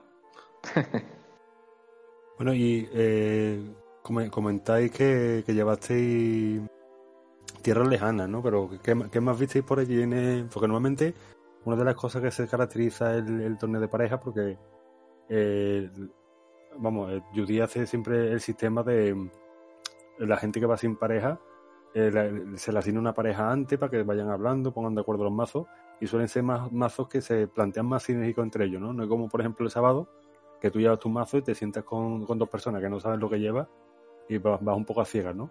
Entonces el, el domingo está planteado también un poco más para que sea más, más sinérgico. ¿Qué, qué, visteis sobre las mesas así que, que fuese muy, muy representativo? Yo, yo vi a mazos de silvanos, dos mazos de silvanos juntos, que siempre es buena idea porque Kelebon va dando bono así alegremente. Vi una mesa que llevaban enanos uno y Noldors el otro y vi otra mesa en la que iban dos mazos Gondor, que se repartieron los héroes y los bonos, y como también Gondor los, los bonos son a cualquier personaje Gondor de la mesa, claro, se potencian muchísimo uno al otro. La verdad ah, yo iba recorriendo un poquito las mesas, ah, más que nada por si la gente tenía dudas. Al principio Judith y yo íbamos a jugar, pero juguemos, jugamos la primera y al final decimos, mira, estamos más pendientes de, de si alguien tiene algún problema con alguna misión. Sí que había misiones con, con efectos un poquito complejos como es el templo maldito y estábamos más pendientes de ayudar. No me fijé demasiado en los mazos, pero sí que me llamó mucho la atención los dos uh, Gondor que comenta Judith, que ambos iban con el Bond of Friendship, es decir, eran dos mazos Gondor de cuatro héroes cada uno y con muchas cartas con valor, porque eh, los héroes Gondor, la mayoría tienen amenaza 10 o más. Bueno, y igual que, el sábado tiene la clasificación, que como decimos siempre es anecdótica, ¿no? El, domingo también tiene la suya, ¿no? ¿Cómo fue la cosa?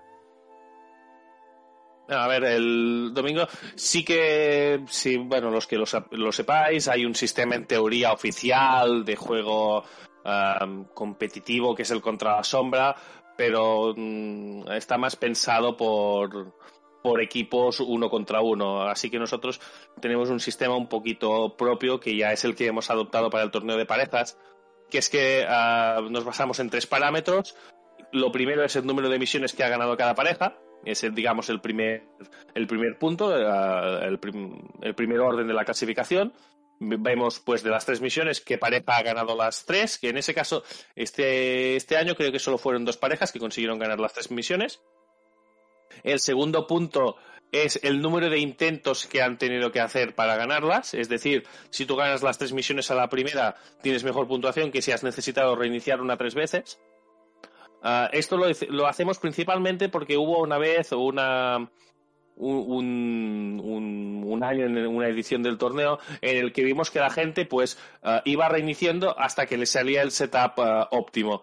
Y decidimos penalizarlo de esta, de esta manera para evitar pues tú puedes hacerlo puedes mm, me sale un setup que no me va bien pues reinicio vale pero eh, estás contando una, una, un reinicio más que a la hora de desempatar te va a penalizar Y luego, el tercer criterio, en caso de que hubiera empate en los dos primeros, para hacer el orden, es ya la puntuación oficial.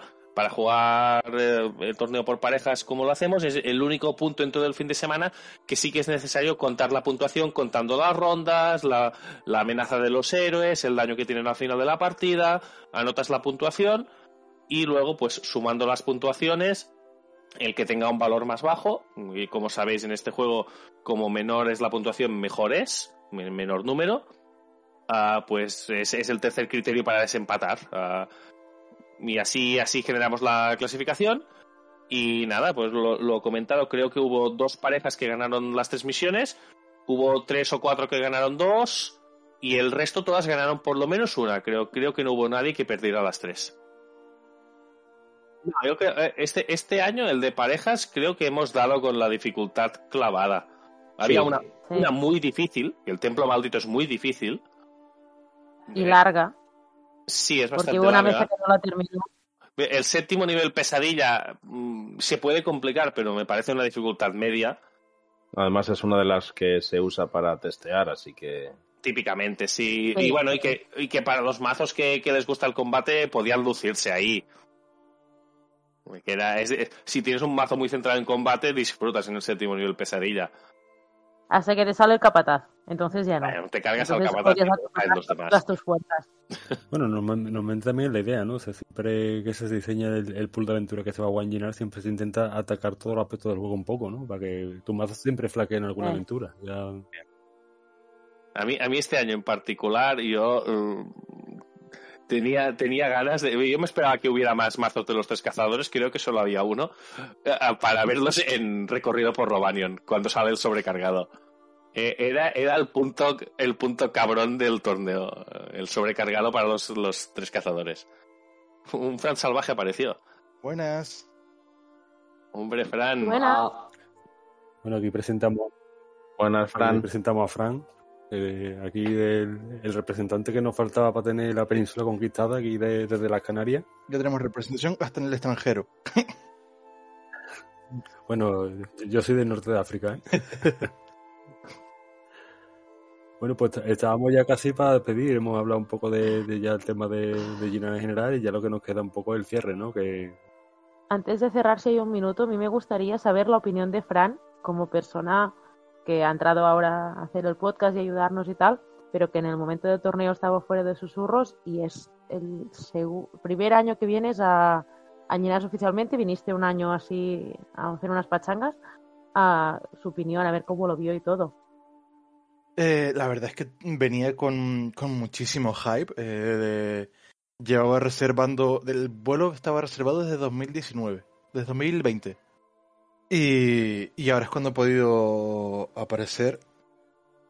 Y la verdad es que ha sido espectacular. Eh, el tema del torneo, bueno, eh, como ya más de una vez se, ha comentado en el podcast, es la excusa simplemente para reunirnos y, y vernos las caras y, y enfrentarnos a aventuras que, usualmente no solemos sacar a mesa o que no tenemos y tal.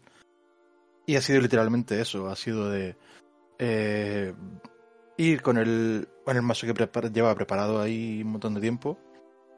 Pero la excusa de, eh, venga, vamos a, a, ver y sobre todo intentar cuadrar con, con gente que no, que no, conocía y al final, de hecho, no, no había jugado con, con casi nadie de los que de los que me tocaron en la mesa. Y, y era un poco abrumador la cantidad de, de gente que, que está aficionada a este hobby nuestro y que la verdad es que se agradece un montón ver distintas formas de jugar, eh, de ver distintos jugadores, eh, planteamientos de mazos que, que, que yo a lo mejor ni se me habrían ocurrido decir, ah, vale, esta combinación de héroes y esta combinación de, de cartas pueden ser tan poderosas o pueden ser tan, tan divertidos y tal. Y, y súper super entretenido. La verdad es que también el, el sábado noche, eh, hablando en la cena que sobre, sobre el ganador y más de uno era en plan, ah, espérate, espérate. ¿Y quién había ganado? No nos acordábamos y era en plan, bueno, el que ganó fue el que más se divirtió y al final es un poco esto a lo que venimos. Wow, muy bien. Eh, sí. Bueno, ya que has sacado un poquito el tema, ¿qué mazo llevaste tú? Yo llevé. Eh, fue otro de los Damrod que fue al torneo. Tramposo. Sí. Ay. Uno de los cinco Damrod que me parece que fuimos al torneo. Eh, yo llevaba Aragorn liderazgo en principio. Eh, Damrod y Amarthiul. Así un, un splash de trampas y, y Dunedain. Y luego Thorongil para, para bajarme la amenaza con Aragorn Saber o si la aventura se planteaba mucho a combate, eh, cambiarlo a eh, ponerle la Aragorn eh, táctica. Bueno, eso que reseñarlo del mazo de Frank, que ahí sí fue arriesgado, ¿eh? que él llevaba su mazo y de banquillo tres Aragorn. ¿eh? Cuidado. ahí se la jugó, ¿eh? Ah, no, a ver, no. Los, los héroes que coges con Thorongil se cogen de la, de la colección por lo que normativa puedes van fuera del mazo, no cuentan para los héroes de banquillo. Pues yo fui tan noob que me los puse de banquillo. ¡Hombre!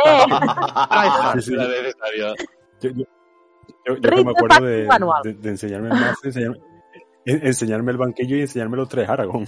Que hay, que, hay que leer los manuales de las cosas, ¿eh? del torneo pero, también. Pero lo mejor es que nadie me pisó Aragorn, pero todo ah. el mundo me pisó Damrod. Bien. Y yo, en plan, Amrod, ¿en serio? Es muy curioso. Yo solo me, me encontré con un, con un Damrod. En cambio, hubo una, una mesa en la que había dos Arwens y una Eowyn.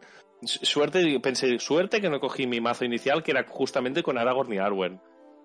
Y de hecho hubo, supongo que se habrá comentado, muchos Merry Pippin. Yo es que no me crucé, aparte de. Eh, hubo uno que, que, iba con Barbol, Merry Pippin y, y con Dance, que lleva los hobbits. Yo es que no, no vi si había alguno más, no sé si, si, vosotros con alguno más. Me yo me encontré con Dance y con Alex, el sí, ganador. Yo soy un par de ellos, mm. con sí. hobbits. Sí, yo también con un par me encontré, aparte del de Dance, un par de Merry Pippins más. Sí. Y luego el, el, el evento del domingo, eh, nada, solo jugué con el, con el héroe roto del momento, que es el Zengel. Ah, verdad, bueno, claro, eh, aquí tenemos al... Al tester al oficial de, de, Alep. Al, re, al, responsable de que, de que Alep esté roto. Con culpa Engel, de Frank. Engel dominó muchas de las conversaciones de Ginás este año. Bueno, pero, pero habíamos decidido que no estaba roto porque en una partida murió Zengel. Sí, murió Zengel. En una partida murió Zengel, entonces no puede estar roto. Claro. Si se muere no está roto. y porque fui de, de tonto que bloqueé con un bicho de uno de vida. La sombra, la sombra fue daño al defensorio. Uh, bueno, pues Zengel se muere. Como que murió por, por imprudente. Sí, ¿no? sí, sí. Por lanzarle a uno ahí, al, al, al bicho de, de, turno. Bueno, eso, eso, no lo hemos comentado en, en el domingo, que el domingo eh, es cierto que, que, se permitía a Alep como, como pool, que eso domingo, se nos ha pasado como... El domingo estuvo muy gracioso porque Gus y yo nos dedicamos a plantar árboles en el desierto. Esa frase la recuerdo, creo que llamáis la caja de arena de Alep, ¿no? Que convierte en bosque un lugar. Además, era perfecta porque combinaba con la capa del Orient. Sí, sí, sí. Y era, era estupendo. Nunca le sacamos partido a la capa con el más uno de defensa. Pero el, eh, la caja de arena estuvo muy, muy pero, pero bien. Es que plantar árboles en el desierto, el concepto como pareja de mazos me parece estupendo. Ya, ya hemos bautizado aquí hoy, hoy dos mazos: Reforestando el desierto y Trampa y Soborno. y eso fuimos. Eh, Gus fue con. Con los. Con la combinación de. De, de elfo de silvanos saltarines un montón de silvanos saltando para arriba y para abajo. Y yo, yo llevaba cuatro o cinco personajes en mesa eh, por lo general, o menos. Y me dedicaba con... con oh, ¿Cuál era la...? Ah, con Legolas a, a reventar todo lo que saliera del mazo de encuentros. Legolas táctico, entiendo. Sí, sí, sí, Legolas táctico. Y, y era eso. Yo, mm, mando a voluntad, yo, tres. Gus, 25, perfecto. Vamos bien, está funcionando. Sí, sí, sí. Dice, yo te planto los árboles para que los silvanos se suban a ellos. ¿eh? Exacto. Además, claro, yo llevo la caja arena para Gus, no para mí. Bueno, es, bueno lo, que comentábamos. La, gracia del torneo del domingo es que al ser dos mazos, uh, jugar siempre con la misma pareja, puedes montarte los mazos muy, muy, muy uh, para jugar juntos y aprovechar sinergias. Es, eh, es un planteamiento muy distinto al del sábado. Una cosa que tiene este juego multijugador que me hace mucha gracia, que es que como puedes jugar vinculadas al otro, el llevar tu cartas que a ti no te sirven para nada, no puedes ni ponerlas, pero a los otros que les sirven. Exacto, exacto. Esa era la, idea clave. Y además otra buena que tiene, otra cosa buena que tiene el domingo es que como puede llevar mazos de abusar, las partidas se acaban, se acaban pronto. O sea, yo, las que gané en 40, 45 minutos casi todas estaban finiquitadas. Oye, y ahora, me, ahora que me acabo de acordar, eh, y que ha dicho Dani lo de, lo de abusar, se, amenazó por ahí de, hacerse un mazo de enanos no único con otro de enanos único, no apareció esa pareja al final, ¿no? por ahí, por las mesas, ¿no? Yo lo llevé, el, el de el de, el de enanos únicos, pero como no, no hubo pareja, pues no, no cuadró. Que era con el contrato de comunidad. Sí, es que recuerdo que cuando, cuando, se habló del tema de los mazos de... Creo, creo que fuiste tú, ¿no, Mark? El que comentaste el tema de, de combinar a, yo, yo. a un... Oh, sí, Frank. Te lo comenté a ti a ver si, si llevábamos eh, emparejados los, los enanos. Los, enanos, y digo, y al, final era una cosa que digo, yo estaba con la cosa de si lo iba a llevar tú con Gus al final, y digo, mira, pues. Pero ya había a, Zengel del roto. No, Zengel fue para las pachanguitas nada más. Sí, sí, yo no quería, no quería ganar ningún torneo porque iban a ser tongo. Claro, es que jugar con Zengel, ¿qué, qué sentido tiene jugar? Sí. que Raúl, Raúl jugó con Zengel. Creo que quedó tercero, ¿no, Raúl? Sí, Raúl jugó con Zengel con la última alianza. Sí. Venga, coge todo. Dale, junto. Vale. Cogió todo lo roto que había de Alep impreso y lo metió junto en el mazo. El mazo se llama Ale, vamos a ganar. Sin la de Alep, Ale, vamos a ganar. el, año que viene Aragón Peregrino Gris, ¿no? Buah. Bueno, Ya, ya, hablaremos de, de Aragón Peregrino Gris con todo su combo loco. El tema de Alep y, y, lo roto o no roto, mejor nos lo reservamos. Sí, sí. sí eso da para horas. para, otro podcast. sí, sí, sí. Tenemos que, tenemos que hacer un especial que lo tenemos ya por ahí planificando. Ya, ya hablaremos de eso largo y tendido. Pues ah, eso. Y lo que me, no me acordaba bien, el, el, los dos héroes que llevaba yo también con el, los, los silvanos eran Haldir y Mirlonde, pero Mirlonde estaba simplemente por chumbloquear. ¡Pobrecilla! De algo este, este trío, ¿no, Judith? Ah, sí. Los habíamos jugado nosotros. Algo parecido. Sí, no, y a ver, teníamos la. Si hubiéramos participado en el torneo, justamente íbamos también con, dos mazos silvanos. Judith llevaba precisamente ese mismo trío de héroes. Imagino que, que un planteamiento muy similar de mazo. Y, yo lo había montado con Celeborn, Galadriel y Locidiel con Amigo de los Elfos. Déjala correr. Mm. abusando de hueco legal. Hombre, no, hueco, legal no, no hay, no hay Alep ahí. Nosotros íbamos sin Alep. Sí, nosotros llevamos una carta de Alep. Bueno, tres copias. Pero es una carta. Sí, sí, solo una carta de Alep. Bueno, Plan, eh, ya que ha llegado tarde, para que te explayes un poco más. ¿Tú cómo te has planteado el tema de hacerte el mazo? Porque bueno, eh, tú no hace tanto que has empezado a jugar, no, no empezaste a jugar como, como casi todos nosotros que empezamos cuando salió el juego allá por el 2010, 2011. ¿Cómo te has planteado el tema de hacer el mazo? A ver, yo de hecho sí que empecé eh, cuando, con el juego, pero eh, me compré en su momento la caja básica y cuando me jugué los escenarios no me enteré, o sea, yo estaba a, otro, otra cosa. Y cuando me enteré de que el juego había seguido y que era un bombazo y tal, eh, ya llevaban por, por Harad. Yo vine súper tarde cuando ya el estocaje era, en fin, la locura. Pero, mm, pero los mazos eh, me lo planteé primero. Eh, con, me autorrestringí a mi, mi pool de cartas. Pero llegó un momento en que el, el mazo que, que me gustaría eh, jugar no era, no era lo que yo me esperaba. Entonces al final acabé cuadrando con, con Gus y al final también un poco con, con Judith para que me prestaran un par de cartas que me faltaban. Porque no, no me terminado de arrancar. Eh, al final, por ejemplo, la voluntad se me iba muy para abajo. Y, y, claro, me veía que al principio podía lastrar mucho el resto de, de, jugadores, de, compañeros si, si, nos tocaba una mesa eh, muy a combate. Entonces lo planteé luego con, con Aragorn, porque al principio tenía Halbarad en vez de Aragorn. Y claro, sí, Halbarad sí se iba a misión de pie y tal. Pero claro, no era, no era suficiente. Y como tenía bastante de sinergia de, llevar muchos aliados y, y, llenar un poco la mesa, eh, la espada quebrada me venía al pelo. Y luego una vez que, que decidí incluir cartas que, que, fueran de fuera de mi pool, ya empecé a incluir eh, algunas cartas bastante relevantes que, que de hecho muchas de ellas me, me acabaron dando la parte, bueno, nos acaban dando la partida en la mesa. Otras, por ejemplo, yo el sábado el, eh, quedé eh, dos derrotas, tres victorias.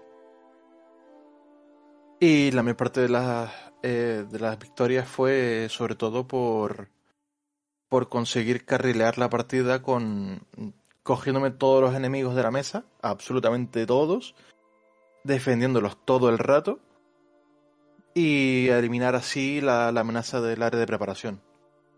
Y ya luego matar los que fueran estrictamente necesarios. Al final, por ejemplo, jugando el, el Mumak, eh, los Mumakil, los compañeros de mesa diciendo, no, no, pero te mato a esto. Yo, no, no, no lo mates. Tú mm, céntrate en mandar a voluntad que ya yo me encargo de, de esto. Y defendiendo, por ejemplo, los tres Mumakil sin despeinarme y sin perder vida. A mí, este, la del Bumaquil en particular fue divertida en mi mesa. Yo llevando el mazo de trampas, hubo un momento que tenía montado el zoo de Damrot. Estaba enfrentado a un, a un cien pies con la trampa del bosque y el, y el seguido, a, un tigre, a un a un mono y, creo que había otro todavía. Era, un zoo. Eh, mi, mesa de enemigos enfrentados era un zoo. Sí, sí, al final es eso, es un poco el, el mazo de trampas y, combinado con los Dunedain. Eh, claro, es que además yo, de, los mazos que yo tenía montados previamente a esto eran a full voluntad y tal, y no sé qué, claro, porque estaban montados en solitario yo hasta, hasta este evento no me había enfrentado a tan, tan fuertemente a jugar en, en multijugador. Claro, yo tenía que llevar voluntad, yo tenía que llevar ataque, tenía que llevar defensa, tenía que llevar de todo. Hasta que vi en la partida y dije, ah, vale, que ustedes se pueden dedicar exclusivamente a ir a misión. Vale, vale. Tráigalos para mí, que ya yo me voy encargando. Sí, eh, este, este, tema que comentas, no es fácil hacer este cambio de chip. ¿eh? Yo, a mí también me pasa, eco mucho de intentar hacer mazos que lo hagan todo y es que en multijugador, si lo planteas bien, no siempre es necesario saber hacer de todo.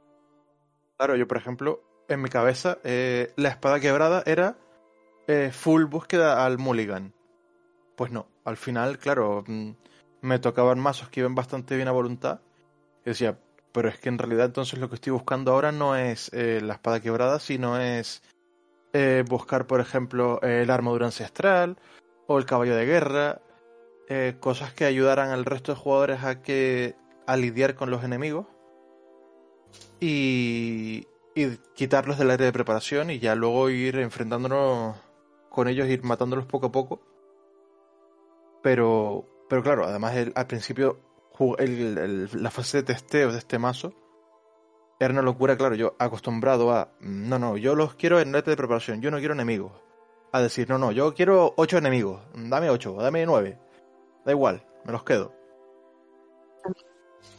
Sí, es una cosa también interesante, ¿no? De que, como comentamos del tema de en solitario, de tener que ir a todo, llenar también es un momento perfecto de, para todos los jugadores que van en solitario de probar cosas raras, ¿no? De cosas que, que en solitario nunca te funcionarían. Allí, allí con, como tienes el soporte de otros jugadores que, que cubren las cosas en las que flaquea tu mazo, son, son cosas que pueden ser viables y son muy divertidas. ¿no? A mí es algo que me, me hace mucha gracia, eso que comentabas, Fran, del cambio de, del cambio de chip, porque a mí, por ejemplo, ah, cuando estábamos testeando en casa, ah, estábamos testeando los mazos del domingo que llevan a Haldir y tal, y por lo tanto no me interesa coger enemigos, los enemigos los, coge Mark y yo ya, si eso ya los mataré.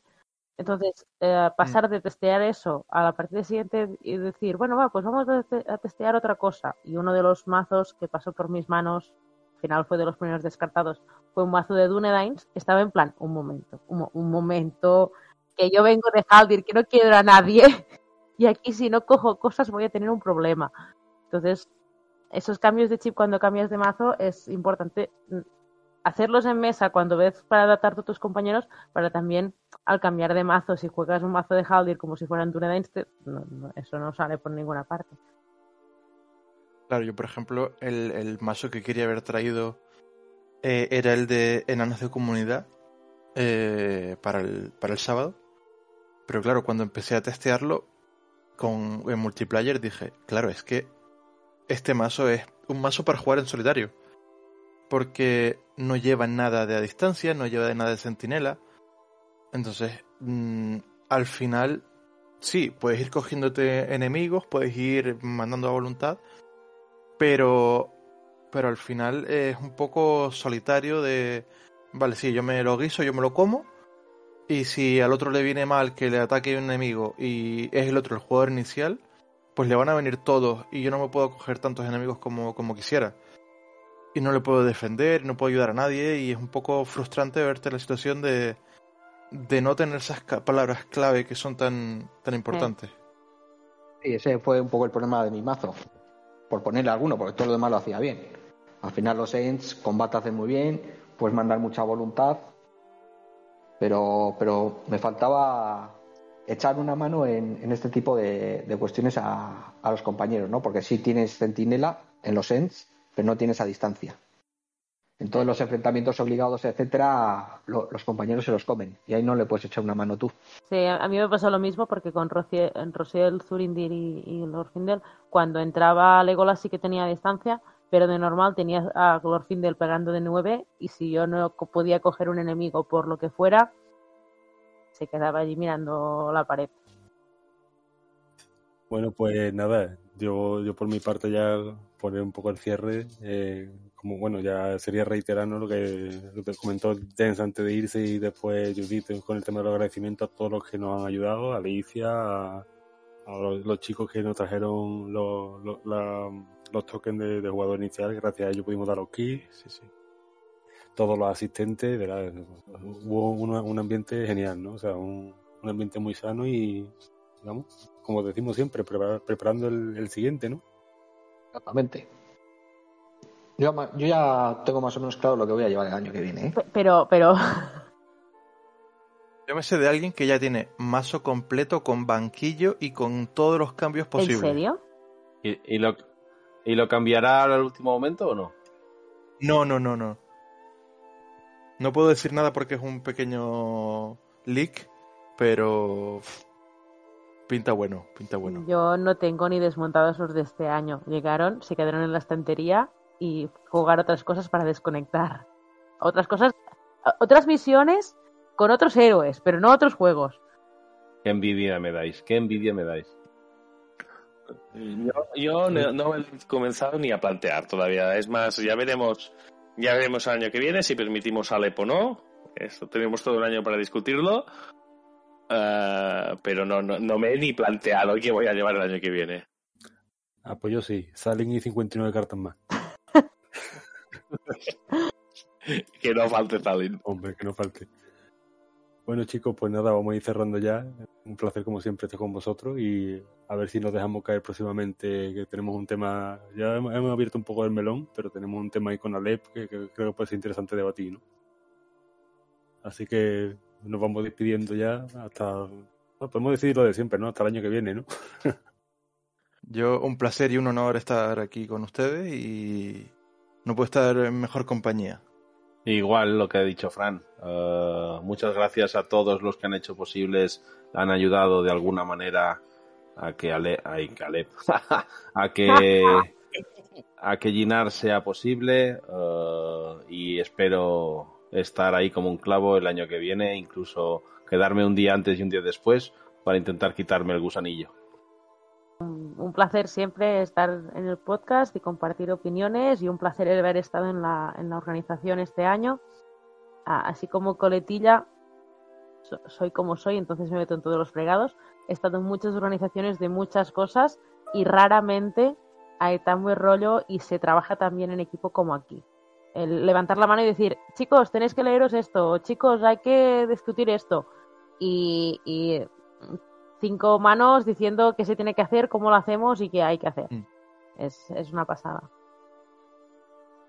Bueno, en la misma línea que todos, muy agradecido a todos, desde la organización, a, los participantes, a Amazon, sobre todo por su inestimable ayuda y, siempre apoyo con el evento.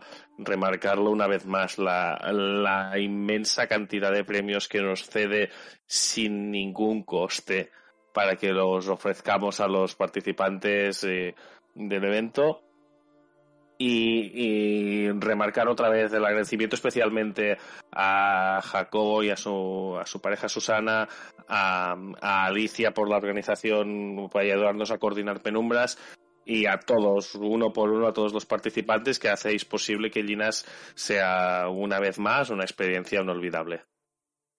Ah, si me dejáis añadir una cosita que ahora con Marc hablando de, de Marte me, me, he acordado, ah, sobre todo también gracias a Marc de darnos cierta prioridad con las inscripciones y con las habitaciones y dejarnos un poquito de margen para que la gente del torneo no se quede fuera. Eso siempre muy, muy agradecidos de, de eso, de que nos dé esa, ese trato un poco especial. Con todo el mundo agradecido y satisfecho, cerramos. Hasta luego.